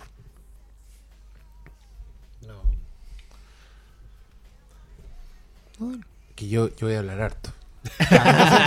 Se Solo armó esta weá. solo- Solo va a ser breve porque efectivamente me, me agrada que inconscientemente cada uno terminó eligiendo la película que le correspondía a su carácter, personalidad y se va a ir notando. Eh, de hecho, mi decisión está influida por que tú escogieras esta en segundo lugar. O sea, más rato se van a dar cuenta que, la de Diego eh, es muy de él, pero también responde a una lógica. O sea, es un tipo de cine para Halloween. Y Malito trajo ese cine que solo existe porque en algún momento de la vida el VHS fue un canal paralelo. No solo para ver películas, sino que para hacer películas. Hoy día cuesta mucho entender cuando uno ve un- la factura técnica de Brain Dead, decir, bueno, ¿por qué hicieron esto? ¿Ah? ¿Por qué se ve así? ¿Por qué eh, Se actúa así. se actúa así? ¿Cachai? ¿Por qué hacen esto? Estos planos, eh, estos efectos, esta trama. Esas ¿entendés? locaciones, eso lo Todo, todo, todo, todo. ¿Por qué un así? serrucho y- Y no se entiende si no le explicas a la gente es que hubo un momento en la historia de la humanidad en que hasta el hueón más ordinario podía tener una cámara, un- una cinta y podía hacer una película. Y esa weá define, y es súper relevante porque define un lenguaje, define una conversación con los recursos. Que claro, probablemente hoy en día la gente está más acostumbrada a que si hay pocos recursos, hagas una película de, una persona mirando por la ventana durante una hora y media. Con alguna canción de Nano Stand de fondo o algo así. Pero en algún momento el camino también fue otro. El camino fue muy guerrillero, pero también de, mucho, de mucha fiesta. Eh, eh, de verdad era una experiencia compartida con amigos. Nadie pensaba hacer una obra de arte, pero lo que pensaban era hacer. Y ese kilometraje es el que te permite a ti después hacer la última gran épica de la historia del cine. Hacer el- uno de los documentales más celebrados de la historia del cine, del tiempo reciente. eh, y convertirte en un, en un tipo, en un referente con tu empresa de efectos especiales. O sea, el camino es, es larguísimo, pero es súper importante partir de donde se parte. Y evidentemente hay una rama de para celebrar en Halloween que es el gore, ¿cachai? Y la, y la ¿cómo podemos llamarlo? Lo El- troma. El ¿cachai? hueveo. El hueveo troma, ¿cachai? Que orgullosamente troma. De recordar y siempre celebrar que, eh, Estuve a punto de elegir una trama. Bueno, se parte de abajo. Se parte de abajo. Los pollos. se parte de abajo, se parte rascuñando con, con uñas propias muy de abajito y se puede llegar muy lejos. ¿Cachai? Que nada de esto es por, es por falta de talento, sino que es por una manera de relacionarte con, con el medio, con la narrativa y con la historia. Por eso es una celebración, por eso es, un, es una fiesta permanente. Es para ir con cerveza, papas fritas, Gritando en la pantalla. y pollo asado al lado, Y, así es como se... Esto también es parte de la web. Y no, y no, se, no se debe eludir, ni tirar debajo de la alfombra, ni nada. Es parte de la fiesta y bienvenido. Yo creo que sobre todo es bienvenido cuando vais notando el ingenio. Claro, la película eh, de- es del 93. Es pobre. eh, tiene efectos, pero no- obviamente no son los mejores efectos. Tiene unos monos, una guagua que... Del 92. 92. ¿Tú crees que veía una guagua y que esto? Una... El, el- ¿Cómo era? El- la de Hesmar, weón. No me acuerdo cómo se llaman. Eran... ¿Cachai? Veis cosas muy... eh, de, de baja factura, pero la película tiene Pero- mucho, mucho, mucho ingenio. Hay muchas resoluciones demasiado buenas. Entonces, haberme la repetido ahora era como eh, volver a revivir ese. Era un rayo atrapado en la botella que, que, que veí en, en pantalla cómo el ingenio se sobrepone a todo. Y creo que eso define muy bien a Braindead, que, que más allá de, de que ahora las actuaciones te puedan parecer algo muy, muy extraño, No, ta- ta- también.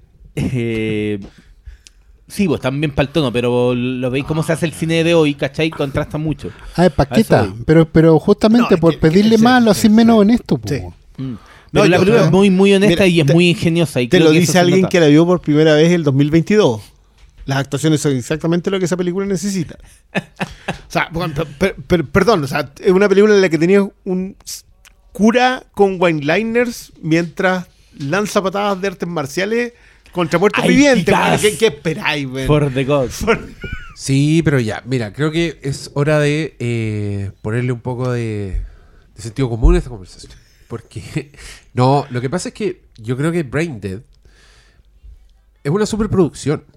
O sea, una película que eh, viene después de que él tenga cierto éxito con Meet the Feebles y con mal gusto. Se transforma como en alguien así. Le empiezan a hacer barra, Nueva Zelanda. Le. Braindead la hace con, con el fondar. Sí, de Nueva Zelanda. Y es una película que tiene un afán de mostrar la ciudad y de hacer historia, porque es una película de época, además, una película que transcurre en los 50. Y. Un y detalle, un detalle que de verdad me llamó mucho la atención mientras veía la película. ¿Por qué hiciste eso? Yo creo que porque por motivos cinéfilos, por de donde venimos, de la película que venimos hablando atrás. Yo creo Ah, que este ya. señor está quiere ubicar su película en estos en señores rockabilly, en, en niñas coquetas, en citas y, y creo que Peter Jackson es muy cinéfilo ya, bueno, desde su primera película. Pero una weá que este weón disfruta mucho es eh, lo- lo- el, el juguete en cámara. Peter Jackson ama las maquetas desde muy temprano. Y en esta película es donde primero hace maquetas. Y aunque ustedes no lo crean, eh, muchos planos de la ciudad son maquetas. Que él inteligentemente hace porque está jugando todo el rato. Como que creo yo que esta película es un poco su, su, su práctica antes de irse a hacer weas gigantes. O sea, un weón que pudo manejar todos estos litros de sangre y de látex en esta película es un weón que está practicando para hacer decapitaciones con los orcos después en la Tierra Media. Y yo esa wea la voy a celebrar, pero de aquí al infinito. Y esta es una película de zombies. Y como que me da la sensación que quiso ser la película de zombies definitiva. En el sentido de que nadie va a superar la cantidad de mem- desmembramientos, muertes, decapitaciones, pero todas desde el ingenio, desde el sentido del humor, están pensando en la puesta en escena. O sea, tiene un montón de gags visuales que tienen que ver con cuando cortáis la cámara, con qué weas ponía en primer plano, en, en dónde escondes las piernas reales del actor, dónde hacía el corte perfecto para partirlo en dos, ¿cachai? Tenéis como todas esas weas en la cabeza. Tenéis un humor absolutamente chabacano de colegio. Y, y una weá que en verdad es, es para gozarla en muchos ámbitos. Probablemente no en los ámbitos, en la- el ámbito actoral, por ejemplo, no necesariamente. Eh, el ámbito de la historia, como todas esas weas, llega un momento que da lo mismo, porque lo que yo estoy viendo, estoy viendo como la energía cinética de este señor que quiere hacer y cometer todos los excesos imaginables en pantalla y no es distinta desde su punto de vista a King Kong, que otra wea igual de excesiva, igual juguetes. al chancho, donde jugáis, jugáis, jugáis, pero la weá tiene corazón y tiene como esta energía, creo yo, que era muy de... Muy de weón tratando de probarle al mundo que era ¿Qué, qué- qué- que era Peter qué Jackson, talento había? ¿cachai? Sí. Y esa weá siempre la voy a la voy a celebrar. Pero ahora les quiero hablar de mi historia con esta película. Porque. Puta, la desenterraste, pues malito. Voy a tener que dar la lata ahora. Pero. es que es una historia en dos partes, más encima. La primera parte tiene que ver con mi consumo de la revista española, la edición española de la revista Fangoria, que llegaba por esa época. Y que llegaba, no lo estoy weando, como con uno o dos años de desfase. Y en uno de los números de Fangoria viene un artículo extenso sobre Brain Dead, que yo en el colegio leo así con voracidad, porque no podía creer las fotos de la weá. El, artículo te hablaba de los litros, de los galones de sangre, de lo ambiciosa que era la weá, de la película de zombies para terminar con todas las películas de los zombies, etcétera Y yo como con todo ese hype, pero elevadísimo, en, que, que tenía en la revista, que tenía en esta revista, me voy a creer que llego un día al videoclub y en la sección de estrenos yo reconozco la foto del zombie porque era la foto del zombie que aparecía en Fangoria de esa película. Y yo dije, ¿es esta la película? Así. La fortuna de que esa revista llegaba con dos años de atraso, entonces lo que en esa revista era como el futuro estreno de Peter Jackson, que para mí era la realidad porque lo leía, un día de milagro lo encontré en el videoclub y fue película de evento. Fue película que yo llamé por teléfono a mis amigos, así, con los que veía película, que eran dos. Dije, Juan, no, no pueden creer esta weá que acabo de ver. Se transformó como en la película que yo le mostraba a la gente. Y aquí es donde viene la segunda parte de la historia. Porque mi colegio, liceo de hombres, muy, muy numeroso, mucha gente. Una cárcel así sobrepoblada, pero que ustedes no se imaginan Carandinú. Alcatraz. hacían en la semana del colegio ciclo de cine. Y ese ciclo de cine, como un liceo así de, no sé, weones de primero medio, en grupillos, eran como weas así, en grupillas. Entonces dan weas. Me acuerdo que estaba la lección de piano en ese ciclo de cine. Imagínate en un liceo. La wea es que yo voy, puntúo ¿Por también. qué la lección de piano? ¿Por qué? Porque era, era porque era artsy, popular. farsi, era como la weá así. Nominada al Oscar. Vamos a ver el pues, buen cine, claro, ser como un cine con prestigio, pero en un liceo. Era en el movie de esa lo- semana. Claro, y lo chistoso era que los buenos, no sé, pues cobraban 100 pesos la entrada y, y para mí igual era bacán porque era.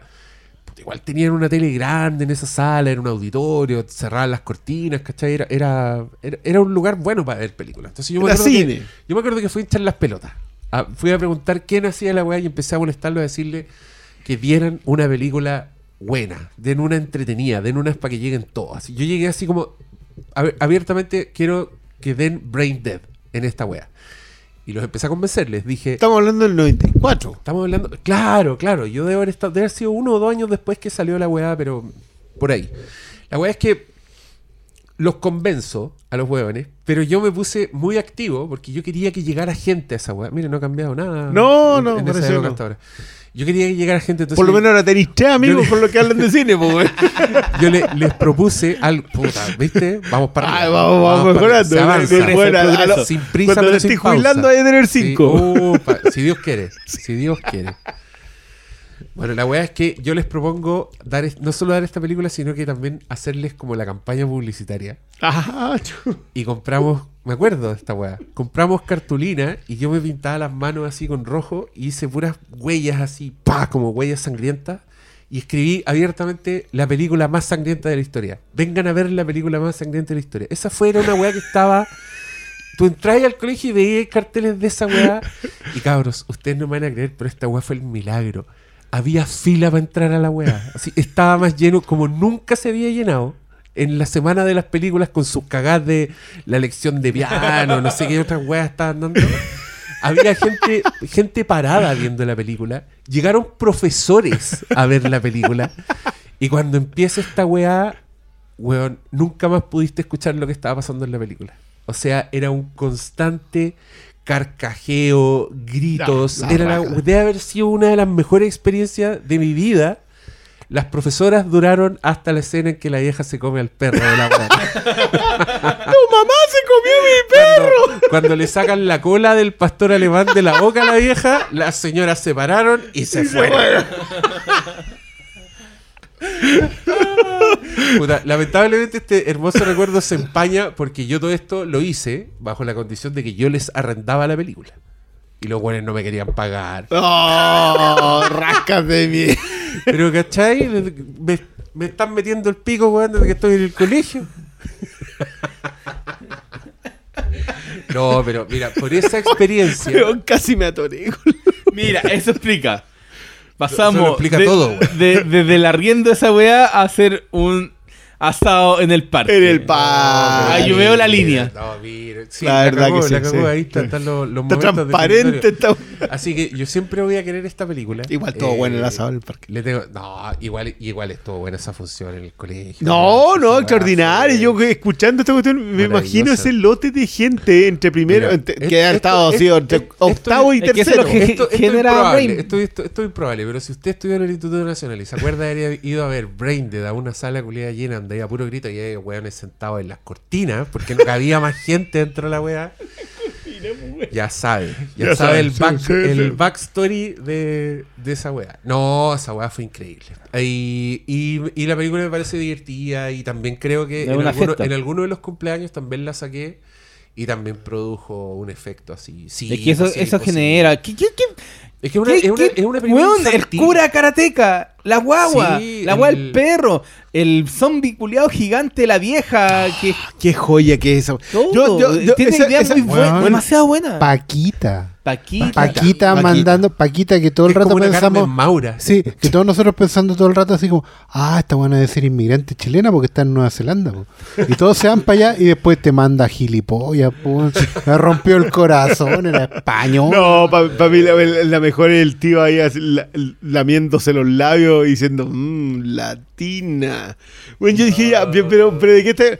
Porque, porque eso es lo otro, ¿cachai? Nunca abandona, que es algo que es súper difícil de ver en su momento, pero la mirada hoy día, igual tiene tema. O sea, igual te, te tira cuestiones así como, a ver, eh, si hay un clásico de las películas de terror, es la madre posesiva. Sí, po. ¿Cachai? O sea, y de la tira acá, claro, lo hace la Peter Jackson con un monstruo gigante colgando las pechugas, ¿cachai? Y con un Horrible. No, y, se lo, quiere- y se lo quiere comer, estúpido. pues lo quiere ¿Cachai? así como Y- absorber. y, lo quiere, por- lo quiere devolver por, por la vía de salida, digo.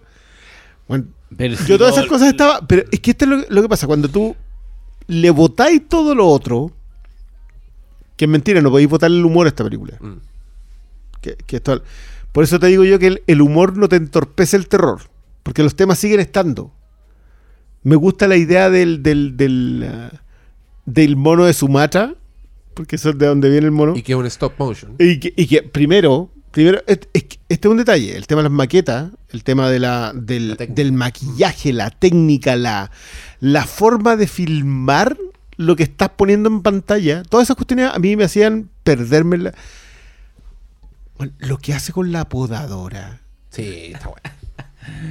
Porque, claro, tú decís, oye, ya, no, ya, ya. Y tú seguís en esa, en esa parada de estar riéndote de todo.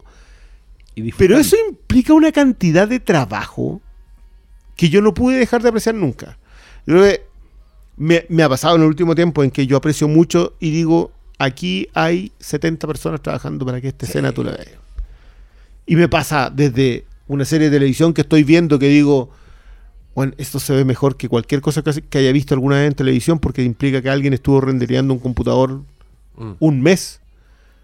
Y me pasa viendo en que digo, aquí hubo alguien pint- o sea, haciendo mezclas de pintura hasta que te pareciera sangre durante una semana. Con un presupuesto que no paga el computador en el que el otro está rendereando algo. O sea, admiro lo que le pasa a Peter Jackson de pasar de hacer estas cosas a King Kong, El Señor de los Anillos, El Hobbit. Eh, lo admiro porque siempre pone a disposición esos elementos para hacer cine. O sea, yo, yo veo esta película hoy día y logré sacarme el fantasma de la gente de esta película para reírse. Por eso te digo que el humor no entorpece el Es terror, que- porque sigue que- siendo pero- eso. Pero la ve para reírse con ella, po, porque la película te quiere hacer reír. Exacto. No es para reírse de Nunca- es, ella. que, es que la película no renuncia a ser. Esto, esto pasa harto en, la- en la- en las comedias de terror, que me, que, me llama la atención. de, ¿por, por qué así comedias de terror? ¿Cuál, ¿Cuál es el concepto de reírte para aterrorizarte? Como que no, como que no te cuadra. Pero hay harta comedia de terror y funciona bien, po. Es que está súper conectado. po. Sí. Yo creo que Las dos son emociones- las dos son primigenias. Sí. Sí. pues y ambas se... Y, y por eso a mí no, me- no me gusta tanto el, el terror cuando no, no, no tiene sentido del humor. Porque creo que el terror necesita sentido del humor. No, no digo que todas las weas sean, tengan que ser comedias de terror, pero sí creo que le- les hace tan bien a ambas. A ambas cosas, al terror y, al, y, al- y a la comedia. Evil Dead es un Y- gran no, ejemplo es de que, eso. es que Sam Raimi es un maestro Sí, sí, de la wea. sí. Es un maestro. Y, sie- y siempre me, me sorprende. Sí, yo creo que eh, Peter Jackson también es un maestro. Eh, Yo, yo, yo estoy completamente de acuerdo. Yo, yo, yo que soy el que llegó a esta película de, de cero, de cero entre comillas, porque en realidad después de haber o consumido sea, te- como harto pero igual tenéis prejuicios po, por la weá de, del Sí, pero- factor pero- del ruido de. pero digámoslo que el 2022, 17 años Sí, de... ha pasado de- mucho- ha Sí, pasado ha pasado suficiente tiempo Ha como sacarlo. Y hay, hay literatura también detrás que te está Sí. diciendo no voy a ver Fundamentalmente basura, eso. ¿cachai? claro. Pero creo que si no han visto Brain Dead. deben ser- Dead Alive. Búsquenla. Mira, en realidad mira, lo primero es búsquenla. Brain Dead- porque- Brain Dead esta weá. está inconcebible en Blu-ray. ¿En serio? No, imposible. ¿Tú te la lle- te llevaste? la- Pero te la voy a traer de vuelta. ¿Por qué en futuro? Porque, porque no te lo puedo tener de vuelta aquí ahora. Eh, pero, traértela, pero como, como película descontinuada que está a ti tantos mil dólares, Oye, eh, sí, bueno. está... Está igual, bueno, ¿Vos sabés lo que cuesta esa, esa película? Como 200 dólares. Tírate en ¿Y por qué- Amazon ¿Y por qué te la presté, güey? A ver, prestar, Hay prestar. así mucha como pre- confianza. Como prestar, yo no diría que ese puede ser el concepto. Yo te la saqué. Pero, pero me está, está completita en YouTube. Sí, Una cosa que se ve bastante bien. Y está en Amazon.es en una versión Kuma. No, no, pero yo en- creo que la... Está en cualquier en cualquier persa hay algún Sí, local de terror. siempre hay Ojalá, ojalá no les toque la Hay versión... un local de, Sí. de terror, amigo, y ahí siempre. Que no está. les toque la versión brasilera que tengo yo, con los subtítulos, unos roteiros de mierda. Oh, Hoy Sí. también la tiene igual que la otra. Es que, es que el, el Body Snatchers y eh, Brain Dead yo las arrendé en una clásica tienda de Santiago Centro que ya no existe. Que se llama asuoficina.cl. Ah, de ahí quedaron. ah. Yo arrendaba los Oh, viernes, el nombre malo. sacaba mi copia. Pero es que a su oficina no era un videoclub originalmente. weón. Era una. A su oficina era un, era un- Que era Dunder Mifflin. No, era un loco con una maleta. Que llegaba a tu oficina, Y que vendía dildos. abría la maleta y tú Dildos. elegías ahí las películas, Ah, ya. las arrendabas ahí, y el loco pasaba como a los tres días a Un recuperar las visionario. películas. No, el- ¿Dónde está el streaming a su oficina? No evolucionó. no, no evolucionó. Ya. Lo mismo que pasó con Bazooka. Lo- Sí. Pero, pero Bazooka era Netflix. po. Era el mismo- Bazooka era la el mismo idea, modelo de sí. Netflix, Sí, era la misma Era idea. película en sobre que tenía ahí en tu casa hasta que querías. No, y, hasta que claro, ahí. o sea, la, lista era como Yo me acuerdo que tuve una película caleta de tiempo. Y no la vi. Ah. Yo me acuerdo que- no me acuerdo. Yo me era. acuerdo que, eh, igual que ahora en Netflix, tenía una lista como de 70 películas. Y siempre la- las cinco primeras se cambiaban de lugar. Yo, yo, yo mi admiración por la gente que hace listas. Yo y, el jamás. he y el resto, weón, eh, pero del, del 15 al 70 jamás, nunca Bueno, tuvieron una oportunidad, po, No, weón. También junto Dios, 12 weas para elegir una. po. Sí, que ¿de qué estáis hablando? güey? Así listas para todo. Oye, no, pero, no hago listas para nada. Junto Ah, cosas. ya. pero Ah, creo ya. que a propósito de eh, películas de terror sin humor, podemos conectar con la que me toca a mí. Vamos. No, yo sí creo que tiene humor. Entonces, ¿sí? Es que tiene, tiene, un humor- tiene una conexión con Sam Raimi, creo yo. Como un, un no Sí. temor, ponte tú, al a, a hacer quiebres tan grandes, a ponerte una cara donde no debería haber una cara nunca, que yo en esa weá veo un sentido del humor. Veo un- un- una, una amplitud de mente, por decirlo de alguna Sí, forma. Pero sí. estamos hablando de la película You On. una. Vamos a tratar de hacer el ruido cultural reculiado, weón. Talado, weá, weón. Este que ayer- yo, yo le hice el quite durante dos décadas a estas películas, weón.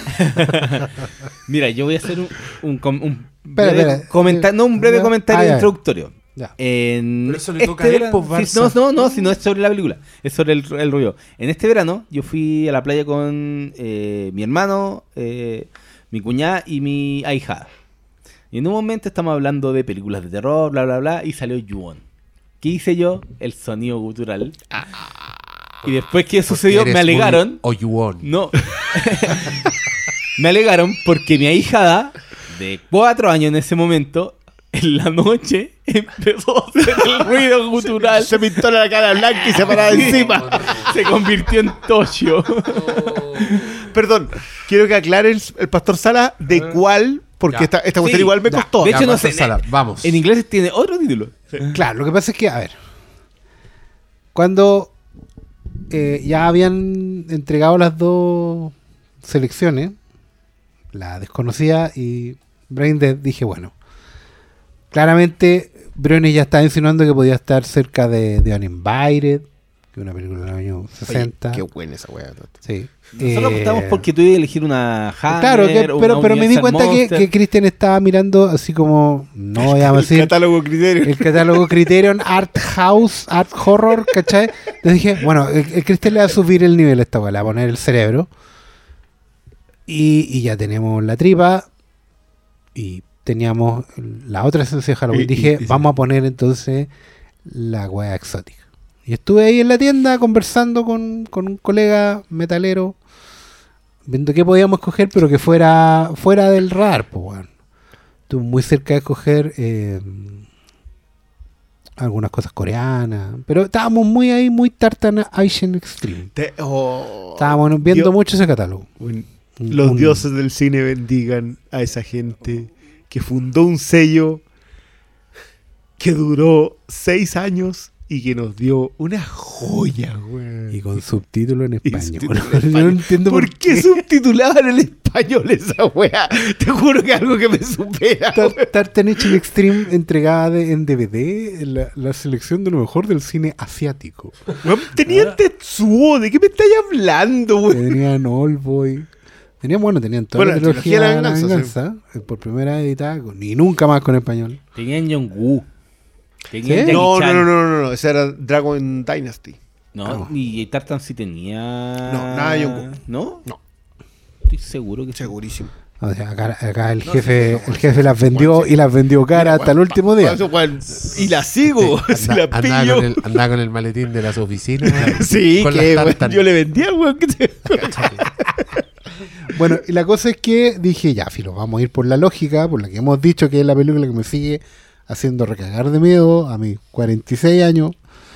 Eh, es un proyecto personal a esta altura de un señor que se llama Takashi Shimizu, que primero la hizo como una suerte de díptico, dos películas hechas en video, muy, artesanalmente, y que constantemente repite la historia. La historia de Ju-On significa algo así como, podríamos traducirlo como en inglés, The Grudge, en español una cosa así como la rabia, la rabia que queda El resentimiento. el resentimiento, exactamente. Un rencor que queda en el momento que tú mueres.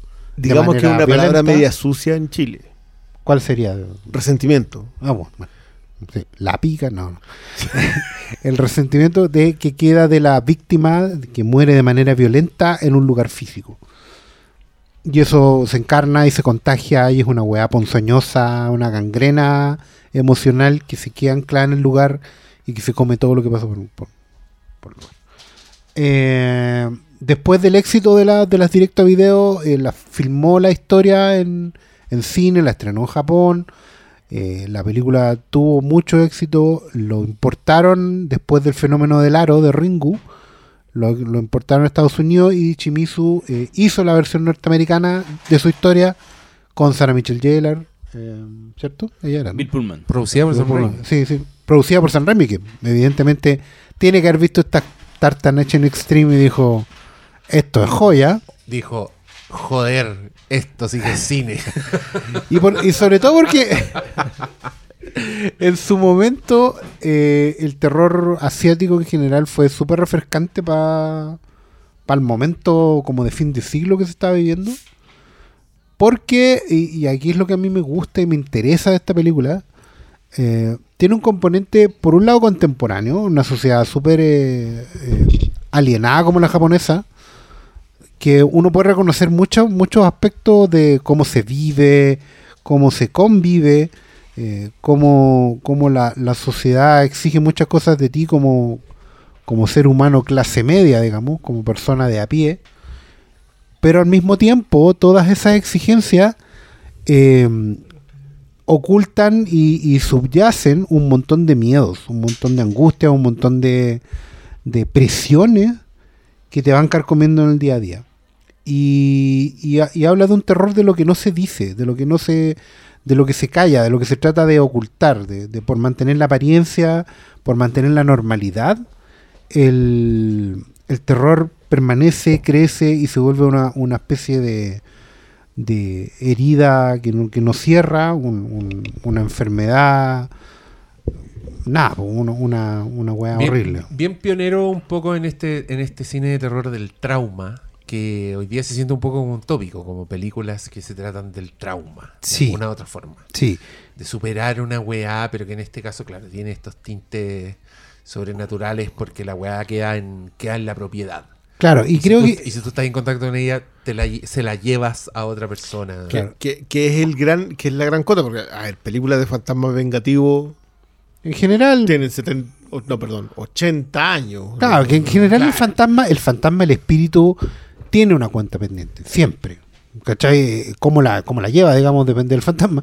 Pero, pero tiene una cuenta pendiente. Ahora, el- lo, lo innovador acá tiene que ver justamente con esta cuestión de, de la pinta, de pasárselo a otro. A, asusado, por así decirlo, por la fantasmagoria propia de la cultura oriental. Mm. Creo que meter elementos de teatro kabuki y toda esa weá. eh, de hecho, eh, parte de la, de la de la de la ejecución de la criatura tiene que ver con que eh, son movimientos y, y cu- cuestiones. Estoy moviendo la cabeza como un espectro. Muy, muy- con movimientos muy quebrados que son parte de, de ese teatro gestual que tienen Sí, en, en Oriente en- y es una weá que fusionan de manera muy inteligente en este en este Japón muy noventero también porque aquí es muy importante el choque cultural entre eh, mentes jóvenes adolescentes occidentalizadas con este horror que es primigenio y muy Folclórico. folclórico Porque exactamente el Yuon también bebe de una wea, creo que se llaman Onryo, que es como un concepto en donde son los fantasmas que hacen daño a las personas, que creo que no atraviesen solamente la cultura japonesa, pero se nutren de algo del folclore para eh, darle un vuelco a esta idea visual que dejó la cagada. Si el, el J-horror, que era el terror japonés, como lo decían a, a comienzos de este siglo dejó la cagada. Desde eh, Yuon, El Aro, eh, ¿cómo se llamaba la del ojo? El ojo. El ojo. el ojo. eh, Sí, fue, un bombardeo de la películas. Dark, Chelo. Dark Water. Dark Dark Water, Water, que es eh, tristísima me- mezclaron. Bueno, el- el- el- la cualidad de la tragedia humana convertida en terror, excusada en el terror y profundizada en el terror, es una cuestión que a mí me sorprende mucho de la, del, del cine oriental. Como que, como que de alguna manera creo que recién hoy día eh, Occidente está pudiendo tomar eso. De hecho, creo que ese factor de, de la tragedia convertido en terror eh, lo hace aún más tétrico. Yo siempre huevo de que no, las películas de terror no me dan miedo, pero yo al día de hoy hay una escena de Yuon 2 que ocurre a plena luz del día y ves que la veo, ves que me, me Pero es de la del puente, ¿no? Es la del puente. Eh, yo- es que, es que esto es, Es- lo otro. Cuando, cuando, es, es- cuando- es una weá que ya te va como. Te atañe de forma primigenia a tus sentidos el, este estilo de terror y te caga. A mí me caga la Yuon. A mí me costó el repetírmela porque realmente dan miedo estas películas. Sí, es que, que en esa época también, hay que decir, fue, fue un poco un hit este, este terror, pero que tenía que ver un poco con, con la reformulación del terror, porque estas Sí. películas también coincidían con que eran películas para todo espectador, por ejemplo, porque no eran particularmente sangrientas, porque no eran explícitas, Tenés razón. pero eran muy terroríficas. O sea, yo no, No jamás, habría, jamás habría pensado en mostrarse a alguien No, chico, pero, no, weón, pero- pero eran, eran películas que podían estrenar en PG-13 y, y tener como taquilla decente, y por eso como esa, bueno, esa cacería de películas, no solo japonesas, sino que asiáticas, como que el espectro lo abrieron, hicieron Shatter, Shatter, que, también fue otro tailandesa, eh, La de- hecho, la del ojo creo que no es japonesa. No, esa es coreana. esa es coreana. Es claro. Pero también tuvo no, remake. no, Chatter, Chatter es la tailandesa de, de- de la foto. De, sí, de- sí, la la- foto y, y de la local. y que todas son básicamente como. eh, puta, igual creo que James Wan agarró esa weá. Son como películas bien de viñetas, como bien de ataques sobrenaturales hilados, como con una investigación, de repente con una revelación al final, pero tienen esa weá de. Eh, de estar tranquilo cuando viene una aparición así como una dosis de adrenalina alta, que en este caso también hay que decir que las de Joan son súper efectivas. Sí, por eso la weá te cagáis de miedo. Y las que tú nombraste, las hechas para video, creo que son peores, porque esas weas se ven más reales, como ver un mea culpa, donde hay uno, aparecen unos fantasmas, weón, que son como una pesadilla de la que no podéis despertar y que la cámara no corta nunca el plano culiado y tú no querés mirar esa weá que está, que está saliendo. Esa, esa weá me, me gusta, me parece bien mágica. No, y el, Eh, el- el ingenio igual de, al- de algunos conceptos. El cabro chico con el grito de gato. Que es algo muy Oh, simple. weá, es algo muy simple, sí. pero la weá es. Pegan el golpe tan bien con el terror. Yo creo que una de las cosas que, Sí. que siempre es para destacar en el terror japonés de esa época, de comienzos de siglo, era eso, era la idea de cómo estremecerte, pero con de formas muy simples. De formas muy simples, muy certeras, que yo siento que eh, son un poco uno- unos aciertos sensoriales más que nada, porque, porque claro, ¿cómo se te ocurre que pegarle el sonido de un gato a un niño pálido va a resultar una weá así que se te, se, se te mete en la, Claro, porque de la es, piel? es- la es una mezcla entre lo cotidiano, Claro. por ejemplo, claro. lo que hablaba recién el Pablo de la escena del puente. Es un puente, weón, un puente, un lugar por el que pasáis todos los días. A mí, por ejemplo, una de las cosas que más me estremece de la Yuon, de esta Yuon, perdónamente, es que la casa es la casa a la que postulaban tus viejos a un subsidio de Claro. los 80. Sí. Es una weá muy normal. Una, una escalera con Sí. palito, de dos pisos. Bueno, le falta la, la weá del Cristo, de esta puerta se abre para Cristo. Y, y, y la- y los pañitos arriba de las mesas, weón. Y el ladrillo ahí encima. E- Sí. esa weá es la casa con, con piso. o- el- el- falta- le falta el olor a la cera nomás, la Mm. cera roja, weón. Esa weá es muy cotidiana, pero creo que hay un montón de acentos. Es la fusión de lo cotidiano con eh, las protas escolares. Creo que esa weá la hace muy cercana al público objetivo. Mm. O sea, son Que puras pendejas. el final. Claro, que tú, pero tú como que diciendo, mira, esta loquita es bonita, y podría ser mi compañera de colegio, la weá. O podría ser yo misma mientras veo la película y, y después te vas dando cuenta que le pasan estas weas. Con el tercer elemento que es la, mm, el- el- la incorporación de lo folclórico. De- del banshee japonés, digamos, este espíritu de pelo largo, con movimientos muy tétricos y toda la weá. Y lo otro que creo que en realidad hay un cuarto elemento que es fundamental, que es angustia culeada de depresión de fin de siglo. Que probablemente en Japón también está en los 90, pero bueno, a ellos les da lo mismo el fin de siglo. Pero, pero toda esa cosa muy noventera, dos milera de eh, nos fuimos toda la chucha. Esencialmente nos fuimos toda la chucha. Y para ellos era una angustia que tenía que ver con llevamos medio siglo, pasamos medio siglo eh, humillados y completamente aplastados como sociedad. Sí. ¿Cachai? Porque para que a ti se te ocurra que en una casa tan normal como esa, de un barrio japonés, con estos pasajes donde no pasan autos, weá, puede haber una weá tan horrible, es porque esencialmente. Sí, y tan, y- y tan triste, weón. Sí, po, y, weá. Y- creo que hay, hay talento definitivamente en encontrar como en escenificar estos, estos terrores en, en esas weas cotidianas.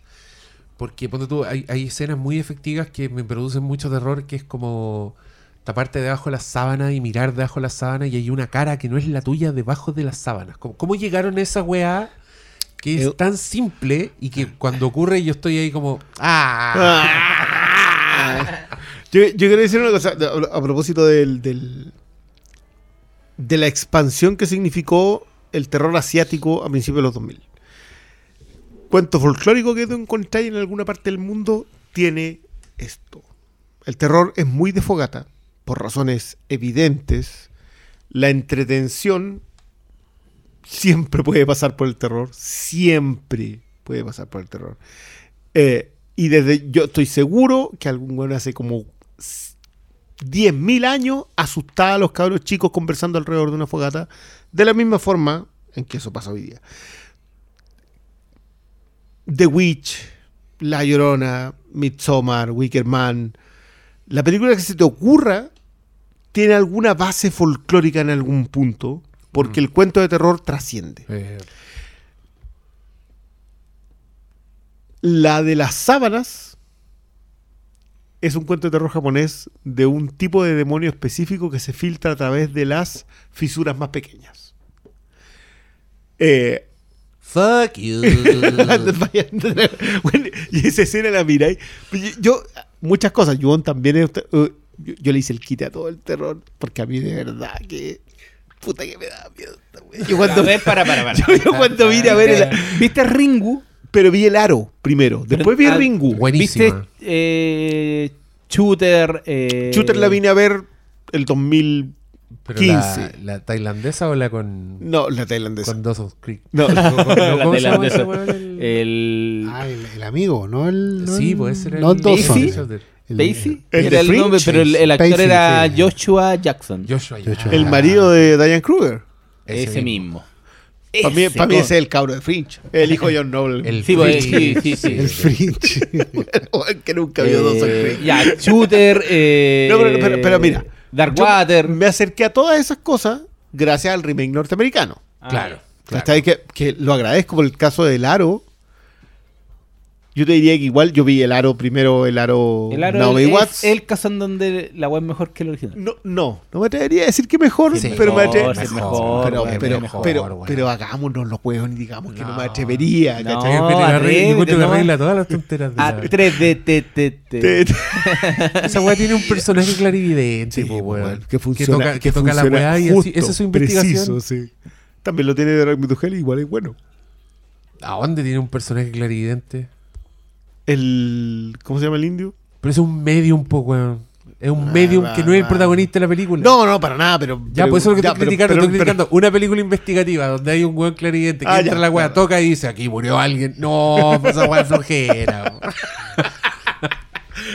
en cambio, la otra weá tenía a Naomi Watts ahí viendo el microfilm, viendo a entrevistar Oh, a y, le sa- y Cox. le sale la mosca. Oh. Y, le y weón, te introducen la, la- la comunicación entre las realidades con esa mosca. Weón, buena. Bueno, yo llegué a todas esas cuestiones a, pro- a propósito de los remakes. Yuon es como que la que siempre te parecía, no, Yuon, weón. Y todo el mundo tú le decías, ¿y y qué tal está? No, es que. Ah, y te empezaron a hacer el sonido y vos no entendías porque no la habéis visto. Pero que es gente. Gente mala leche. No, pero gente abiertamente oligofrénica. y, y llegué a esta y dije, no, sé que te van a ver en la mañana porque, porque no quiero. Pero esa weá transcurre a la luz del día. Sí, también, pues, weón. Eso fue- no, justamente mi problema. Yuon 2 y la escena en la escalera y después hablamos, weón. Bueno, es, que, es que esto es algo que me encantó. Es Porque como Seima encima. es que es, eso es uno que, que yo siento que hay como seis en Yuon. En la que nos mandó Sí, a ver porque Sala. son, mi- son micropelículas. Son micro historias. A ver, están los- los dos ¿cuál en video. peor que la Claro. otra. Claro, pero la uno ah, son sí, como tres weón. historias, po. La mandíbula. igual, po. Una, bueno, la, la señora La Alzada. weona sin mandíbula. es la, la, ah. la- la abuelita que está ahí mirando y diciendo, puta, este que tiene los ca-". Bueno, abrió un closet y hay un cabro chico entre el closet, weón.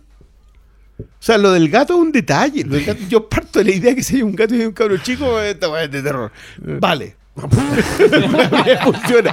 Pero el, pero el cabro chico entre el closet, no. vale. No, Bueno, y, y, y te tiran historias. Y de repente, que, que esto, esto es lo que más me gusta, sobre todo yo diría en los 40 primeros minutos, la primera hora de película, es que el terror es cotidiano en el sentido de la forma de filmarlo. Claro. No es cotidiano en el sentido de la historia que te están contando, sino que de repente alguien va subiendo una escalera y hay un cabro chico asomado. Y vos veis pasar el cabro chico y te cagáis de miedo, weón. Sí, Porque- no, los- porque mira. son súper efectivos. Weón, sí, Es ese- el súper cabro- efectivo. El cabro chico después lo agarraron y lo pusieron en un scary movie y yo igual lo encontré aterrorizado.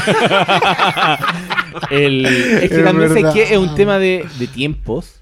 Creo que la Sí, película es muy sí, efectiva sí, sí, en sí. cómo se toman los tiempos. En donde juega con los silencios, con los conchas madre, de repente los silencios son aterradores en esta película porque es ahí te estoy preparando, Ah, sabes algo lo que va a empezar a sonar. Y, y no te meten ruido. Y, y- y- y- y- y los movimientos tenues de los personajes, inclusive en las pantallas, cuando en las pantallas pasan cosas raras y que no son súbitas, que esa es la weá. Son cosas que Sí. van decantando, van decantando hasta que paso y cagaste. No, no, no. Es que, es que son las cuestiones que, que yo creo que más, Y, más eh, eso hay que el, el ritmo, el ritmo de la weá está muy bien manejado.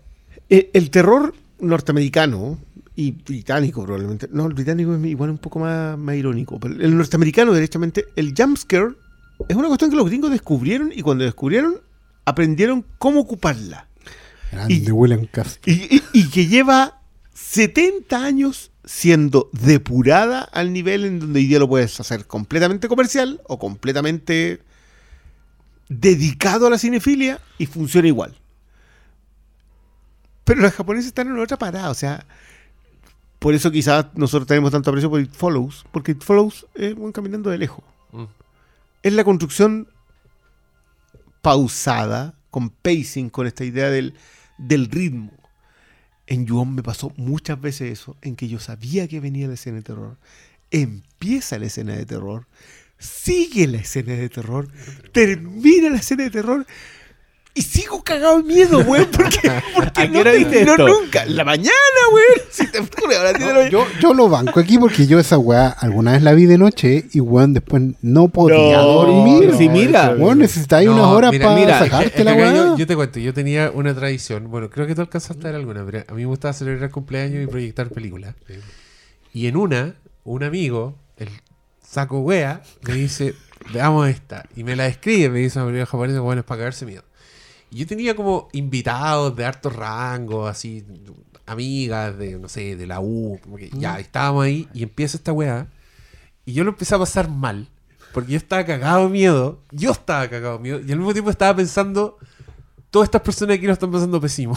¿Cachai? Esto no- esta weá no es una experiencia de. Y, y pasaba que sí, pues venían los ataques de terror que son así también como un clímax, así. Y después viene un silencio y se escuchaba en esa pieza como. Ay, dame agua. Como así una weá. respirando. Y yo miraba a mi amigo, el weón estaba como si nada, así, brazos cruzados, mirando la pantalla. Es que, que al final el amigo es como el que te, el que te pasa el video de los Seven Days, pues, Sí. El weón ya lo vio, Sí, está claro. muerto de weón. Sí, el weón necesita O esparcir. o el weón te está pasando el Litfolus para cagar vos y el Claro. salvar, pues. Bueno, ahí, Claro. me, ahí me habría dado cuenta. Estaba pasando el follow. Sí, está- sí. Uno espera darse cuenta de esas cosas, Pablo. Y además mis cumpleaños no eran tan distorsionados para que no estuvieran pasando el follow. Oye, yo sé que como recomendación de Halloween probablemente sea muy matapasiones. No, pero cuando se vayan a dormir No. los niños. por Claro, pero, Sí. pero tiene que ver c- con quizás con, con Ahí la se gente pone, que esté buscando Pobre Yuon. Con la gente que esté buscando ir, ir directamente así como ah, ah, ya no veo amigo nada. Claro. Ah, ah, bueno, Uy, hagámoslo no, ando con ganas de cagarme su. claro. Quiero tener pesadillas i- por el igual resto quiero decir que te, te agradezco mucho no, haber, no haberme traído de, de vuelta a Dark Waters. No, no, es que esa weá no, eh, no. Es que esa, lo pensé y dije, no, pues esa no es para Halloween. Esa weá es para cuando yo me quiero, quiero me siento bien, quiero que se me que- pase. que se me pase. No, weón. Es que, es que a mí me pasó con muchas coreanas. como, que, como que los repasos de, de, de de, del, cuento, el del cuento de hermana, los coreanos tenían otro, otra parada. Es como que querían contar tragedia y se refugiaban en el horror para la tragedia. En cambio, los japoneses querían que te cagaras y de miedo y lo conseguían con Sí. mucha facilidad. Pues, Y- ¿Cuántas se sacaron? Mira, son dos Yuon directo de video, No, después están las pero- dos Yuon. no, pero- la después cuenta, las así como- dos Yuon que son reinicio. Sin franquicia. Es Ringbu, que es el aro. Ah, la película sola está bien. Eh, pues claro, eh, Ya, eh, sí. eh, eh, Shooter, no, Shooter es tailandesa. Esa es Shooter es tailandesa. No, si son como la- las como, a ver, las que está reeditando Arrow. Son eh, la Oye, Yuon. Bueno, no puedo creer que yo no estuviera en Blu-ray. No, pues sí, por Y primera la vez sacan por primera en vez una en el caja- En una 2022, cajota, en una cajota. Viene todo. Sí, viene todo. Eh, la Yuon, la Ringu y Dark Water. Sí. No, es más, está la del. La del. la que hicieron un remake con Jessica Alba, la del. Bueno, hacer el ojo. Esa No, pero había una de la señal de celulares.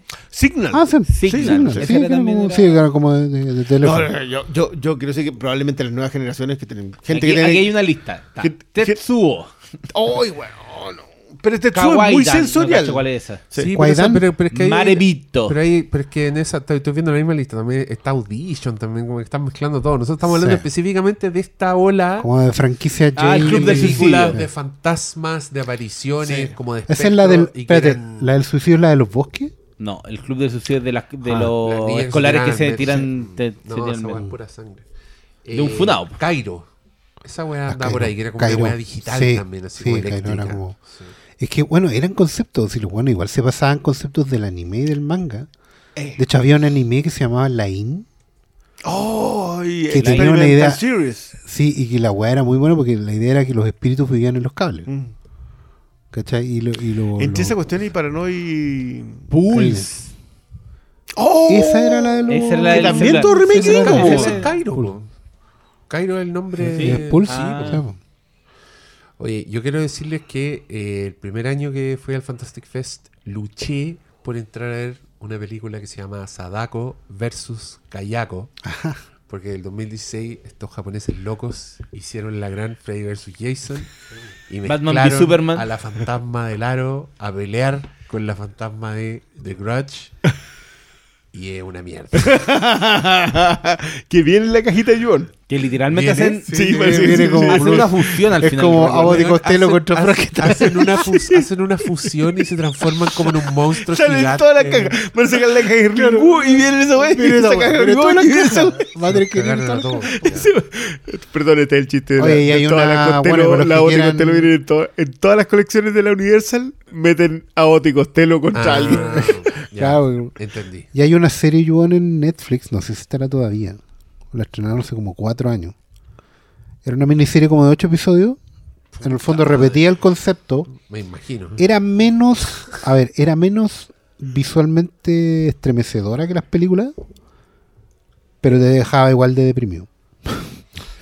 Es que, es que, Es que, de hecho, la este- historia este- es muy depresiva bueno, si llegas hasta el final y te das cuenta de lo bueno, que, lo este que Lo que pasó, sí. en Yuon te muestran la historia de lo que pasó. Tú lo sabías a los 20 minutos. O sea, como, como- que te dejan bien en claro de que esto fue un hombre que asesinó a una mujer y a su hijo. Un hombre celoso. celoso. ¿cachai? O sea, 20 minutos, media hora máximo. Todo el resto después es el horror de esas dos personas asesinadas. No, y es llenarte los, los vacíos, los detalles. Y, y- Y, esa weá que- es horripilante. Es que Es más encima te van colocando un detallito, Y Otro los detallito. juegos, los por qué escucháis el ruido, tiempo, todo. No, Cuando, cuando cacháis por qué en el ático. Cuando cacháis por qué los golpes en la pared. Ah, no, ya. No, y, no, y pa- y para rematar, es que, es que una weá que es muy japonesa, es que eh, el fantasma no anda buscando paz. Mm.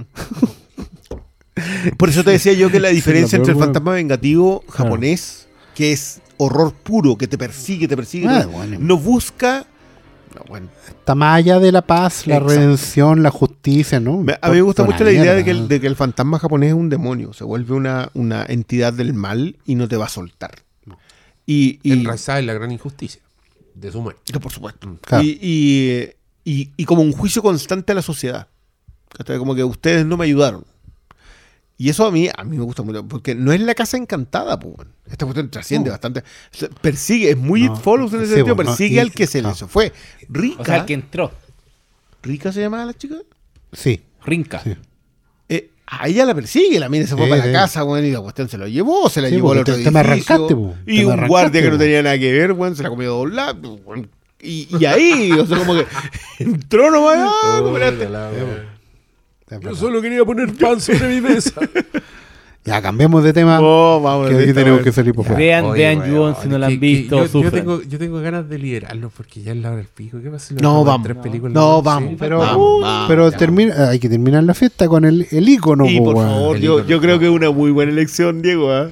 Más allá de que hay un par de historias más cornetas que. Pero, pero, pero, pero acá yo la pasé muy bien. Un par y son tres. No, Mira, te- ¿cuál es la historia con neta? la actuaba por Stephen King. Weón, esa historia es maravillosa. La historia es buena, la actuación. Historia buena. Weón, ese es un De hecho, una de mis es un cuentazo que encontráis en un cómic titulado Creep Show.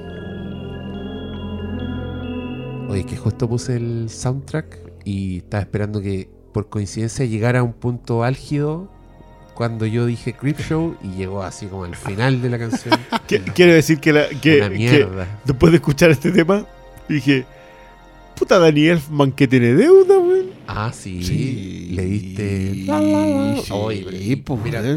Este- esta película es un poco un, un milagro, porque señor George Romero, que es bastante... Mira, cuando yo pienso en George Romero pienso en un zapatero, como un señor que es completamente un artesano que está ahí martillando, pa, pa, medio autodidacta, en, en Night of the Living Dead y Dawn of the Dead se le nota así como el pasado en documentales, weón, corporativos que hizo así para la municipalidad de... de- se me olvidó el pueblo emblemático donde está George Romero que nunca se movió de... No, sí. de Dono de transcurre en un pueblo. Sí, no, toda su filmografía, el weón no salió nunca de- de- del- del, del pueblo. Entonces, que de pronto él quisiera hacer con Stephen King, ni más ni menos, una película en el espíritu de los viejos cómics eh, y sí, que tenían historias cortas, de venganza. En general, como todas todas venganzas de alguna forma. Un personaje horrible, recibir un castigo espantoso. Eh, los infieles, venganza así de, de, viudas, que volvía el muerto, puras weas así.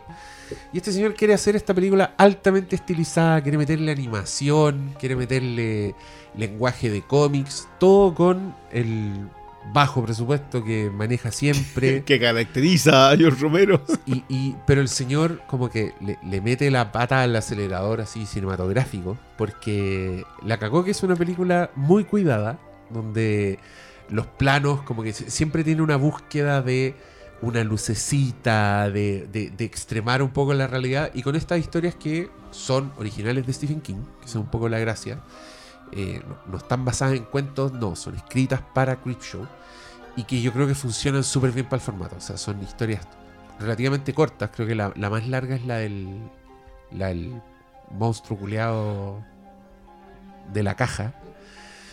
Y, pero todas las demás son más bien así al, al grano. Como que, pum, eh, una injusticia, establecen una historia, viene un ataque y viene un cierre que por lo general lo que vale es como la imagen final. El, el último fotograma de la imagen porque es cuando él congela y corta al cómic, que se supone que es lo que, lo que estamos leyendo. Y todo en esta película me parece absolutamente encantador.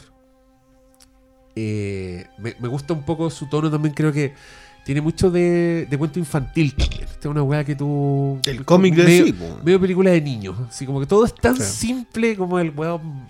El weón que le tiene absoluta fobia a las cucarachas y vive en el ambiente más Puta, qué bueno. aséptico imaginable. Los van a atacar, conchetumadre, pero- las cucarachas, porque se lo merece. Mira, yo, más allá de que, de, de- de que concuerdo completamente con lo que decís tú, me encanta el término encantador. Porque creo que define a la perfección lo que Show plantea hacer y termina haciendo. Más allá de Ed Harry haciendo unos pasos de baile que, por favor. Yo encuentro que Ed Harris actuó increíble Bueno, en esta. gracias, señor Romero, por introducir al mundo a don Ed Harris. Eduardo. Sí, que, Eduardo que, que, que, aparte de esta tiene un joyón que es uno de mis recuerdos más atesorados con respecto al cine, porque yo creo que fue una de las primeras películas en las que dije, bueno, se puede contar la, la historia más clásica en el formato que vos queráis, que es Night Riders, de la cual no vamos a hablar en esta pasada. Pero, Yo me sé que decir La Roca. no. es evidente, coño. Bueno, es la historia de Ed Harris del suegro, digamos, del- de, de este caballero El que se Día muere del Padre. el día del padre. Where's my cake? La de Stephen King actuando. Voy a utilizar Como este- un, eh, un, como un cretino. como, como un renegado. en- en- en- eh, Le- Leslie Nielsen en un personaje de terror. Leslie Teniente Debrin. Pero es más malo persona, que la mierda. persona Hamper. Y, Ted Danson al Oh. respecto. Y la, y la chica que se ve re poco, la que. La otra, la víctima, la otra víctima de Leslie Sí, Nielsen, se alcanza Es bueno. la protagonista de Dawn of the Dead. Es la rubia. Claro. Eh, voy yo tres. Me falta. eh, bueno, La The del Great. mono, la The del Great. El, el- la del. ¡Oh, qué puta, qué buena es! con Adrienne Barbeau como la esposa del infierno. Sí, weón, qué weón. gran papel, weón. Esta es la historia de dos profesores universitarios que se enfrentaron. Y remata con la de los bichos. Son cinco historias cortas. No, no sé si tan corto. No sé si tan cortas. Primero, No, The Great es la más larga. la- pero deben durar están cerca 15 minutos, 20 minutos cada una. Eh, cinco historias cortas, pensadas en la misma idea del cómic que tú leías así a la pasada. Historias de 6 páginas, 7 páginas. Eh, más allá de que la historia de, de Stephen King. eh, Yo no sé si es tan buena la historia. La historia es súper buena, yo creo que es lo que salva cae, cae un meteorito que va a terminar con la raza humana, porque va a terminar todo transformado en un vegetal. Y el principio de esa weá es porque cayó arriba de un pelotudo que tiene una imaginación ahueonada donde veis su imagen y que tiene la tragedia más grande imaginable donde el weón se pone la escopeta en la cabeza y dice, Dios, deja que una weá me resulte. Y no. Y le resulta. le resulta porque se mata, weón, se vuela la cabeza. Ya está por ahí, no, pero se sigue moviendo la planta porque es una planta. Digo, Pero se mueve con la, temblor post-mortem de reflejo. Bueno, pero- pero- ¿No viste la roca? Estoy tratando de ubicar a la gente en lo que estamos viendo. Ya. Eh, el Día del Padre, que es la historia de un, eh, de un testamento viviente, digamos, eh, que sigue reclamando sus derechos, con el Harry haciendo unos pasos de baile incontestables. Tenemos la de las cucarachas, mi historia favorita. Yo creo- quiero decir que es donde más creo que está Romero. Que su idea de Romero era un Alguna vez Ascanio Caballo dijo que Romero era el último director socialista y esas eran todas las buenas noticias que tenía sobre su última película. ¿Y de qué película estás hablando? De Lanos de. ¡Oh! Qué bueno que no vio la que hizo después. Eh, pero, pero siento es donde más le coloca a él su enjundia. Más allá de la historia. O sea, como que es mucho su película.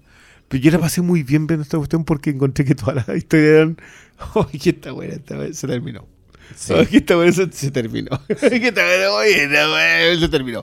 Era pasar, ¿Y- pasar, y- pasar, y tu pasar. favorita es el viejo. El vie- no, el no, Ebenezer Scrooge. puta que está, puta que es buena esa historia, man. No, ese viejo. eh. Y está tremendo él, está tremendo el trato, está tremendo la, la forma en la cual él se relaciona primero con los, esos seres humanos que no vemos. Sí, vemos a uno, Es él está solo. Mm. que está ahí, y a lo, lo que vemos son los bichos, lo que vemos es la paranoia, lo que vemos es la historia de terror puro, porque se deshace. Mm.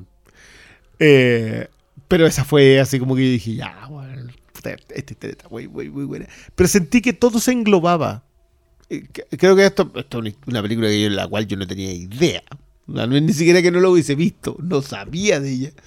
Eh, eran los tiempos igual en donde Romero andaba. No es que Romero en general hubiese hecho un, cineasta de, de fuste antes, sino que como que le, le- esto, usted tiene señor Romero, haga esta película, y él la hacía. Oye, pero has trabajado con animación. Da lo Vos mismo, dale vamos, nomás, es para las transiciones, nomás, que quedan bonitos. Grande Tom Savini, quiero decirlo. Tom Savini, que en esta película ej- ejerció un poco su fantasía, como que se dio el lujo de, de, de estar más estilizado, de hacer como diseño de criaturas, de, de ese, ese- como un Sasquatch, no, sé cómo describir el Puta monstruo. que de- bueno ese mono. Otra, bueno. otra, otra de mis historias favoritas, además, porque es sumamente cruel. Sí, que- eh, Oscar lo comentaba a propósito de la segunda, que yo no he visto tampoco, decía que de- tú decías que la primera era más cruel en general. Sí, la segunda. De hecho, la, eh, bueno que lo nombraré, porque en general, claro, estamos hablando de Creepshow. La mayoría de la gente que, que pueda sonarle algo en la cabeza, le suena la segunda. La segunda era la que daban en la tele abierta, los viernes, ponte tú, que era un gran día para dar Creepshow. Tarde. de Entonces, la gente, toda la gente se acuerda de Creepshow 2.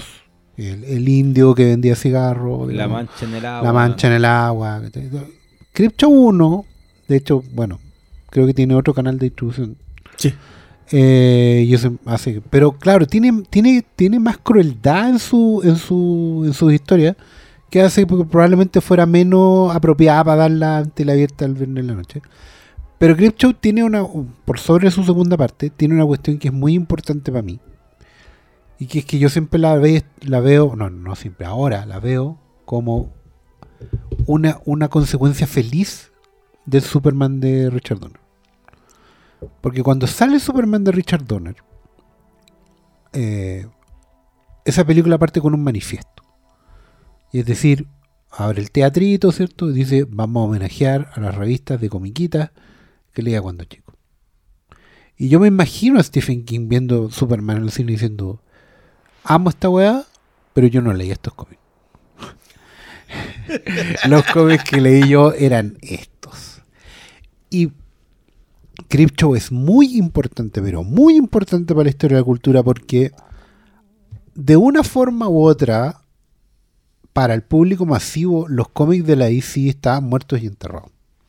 Lo único que se acordaban de esos cómics eran los que probablemente aleonados por el periodista Forrest Ackerman, que, es el fundador de la, de la cultura pop de- moderna, eh, probablemente tenían referencia de que esas revistas alguna vez existieron. ¿cachai? Porque fueron todas quemadas, fueron todas proscritas. y se guardó. Los archivos se fueron recuperando a raíz de que alguien como Stephen King se acordó de eso y dijo, voy a llamar a George Romero, vamos a hacer algo. Tú también te leíste estas comiquitas, estas comiquitas que prohibieron en, los años 50, en los 60, digamos.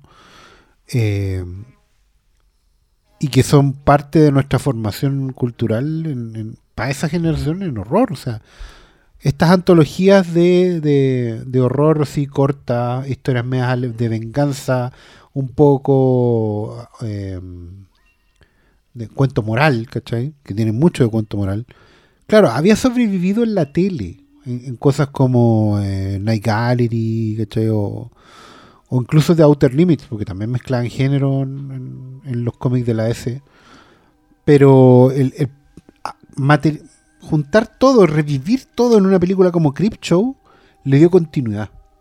La metió en los años 80, generó, consolidó una, toda una cultura subterránea, la hizo masiva, la convirtió en, bueno, no solo por la secuela, sino que porque después de eso, el éxito de Creepshow permitió que existiera algo como Tales from the Crypt en los 90, la serie recordada por todos los que están escuchando este programa, que, que para muchos es como la esencia, pero tiene que ver con, con mantener vivo un espíritu, y Creepshow es, es más fiel que Tales from the Crypt a lo que eran los cómics de la DC, particularmente esta, que trae cinco historias, como por distintos dibujantes, distintos Sí.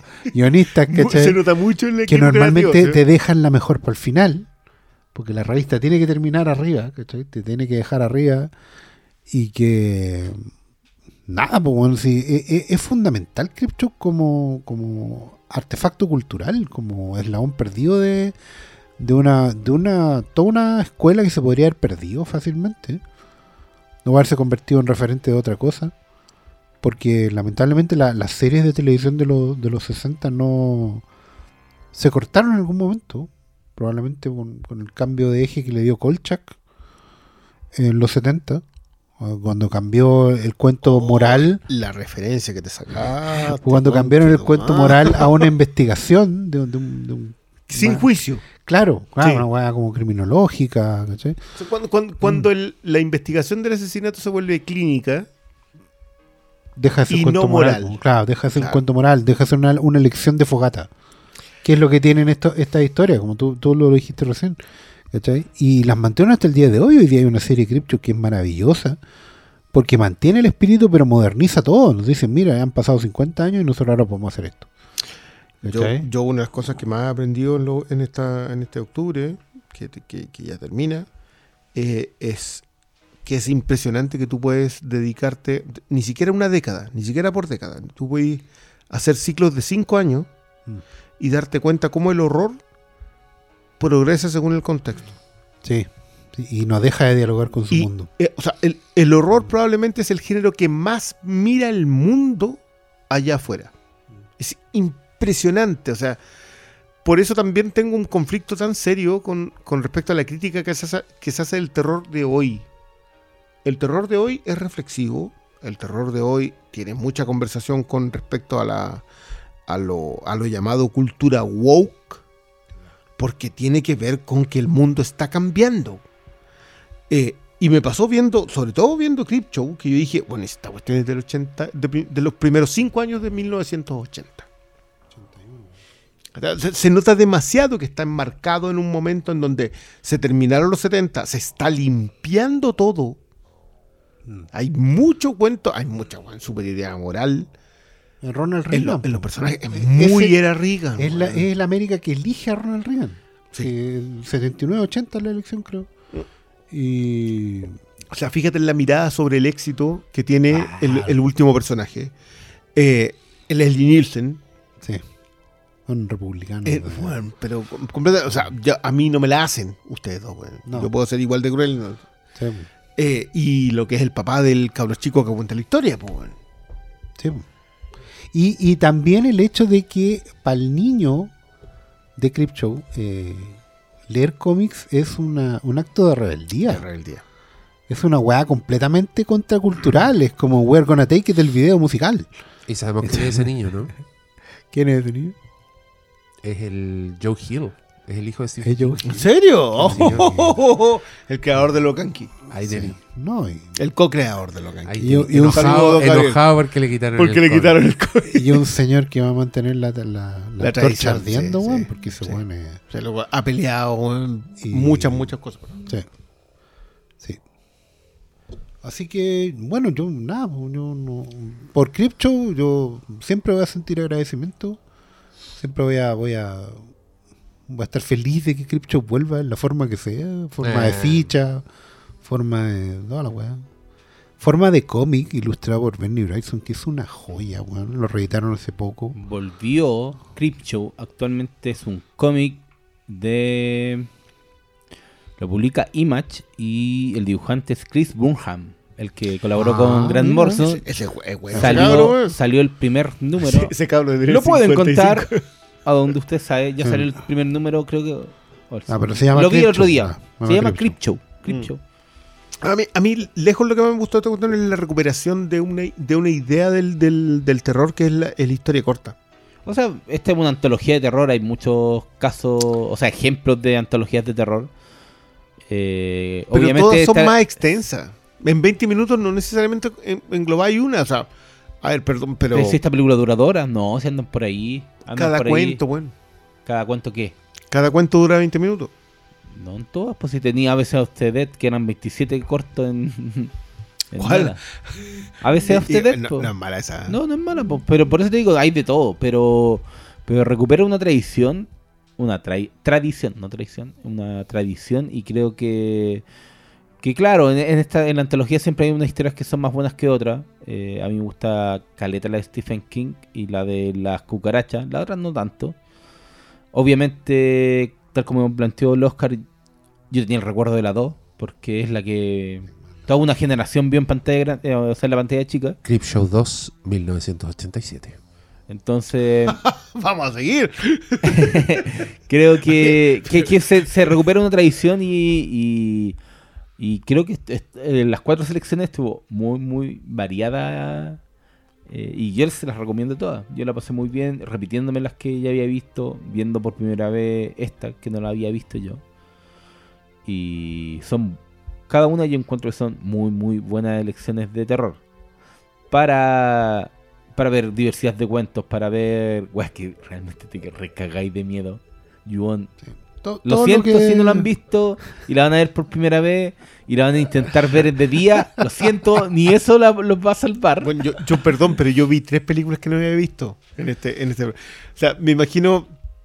No, yo, yo no es que sea así como un consumidor de terror ávido, pero igual vi tres películas de.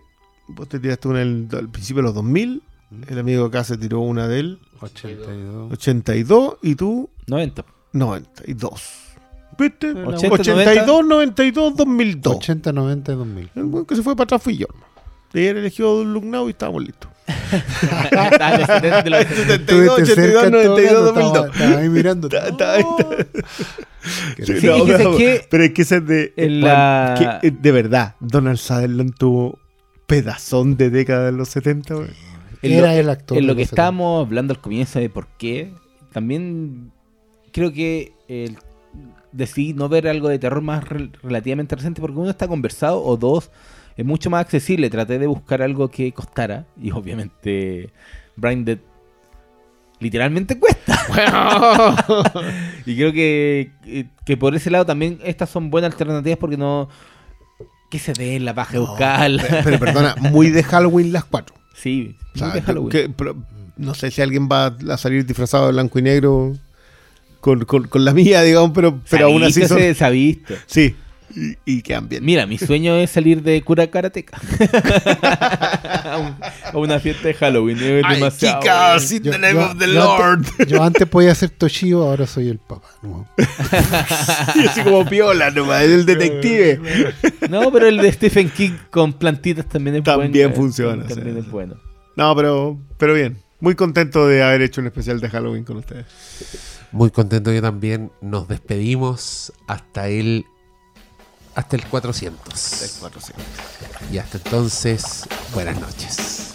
I was working in the lab late one night when my eyes beheld an eerie sight. For my monster from his slab began to rise, and suddenly, to my surprise, He did the mash, he did the monster the monster mash. It was a graveyard smash. He did the mash, It caught on in a flash. he did the mash. He did the monster mash. From my laboratory in the castle east to the master bedroom where the vampires feast. The ghouls all came from their humble abode to get a jolt from my electrode. They did the mash, They did the monster the monster mash.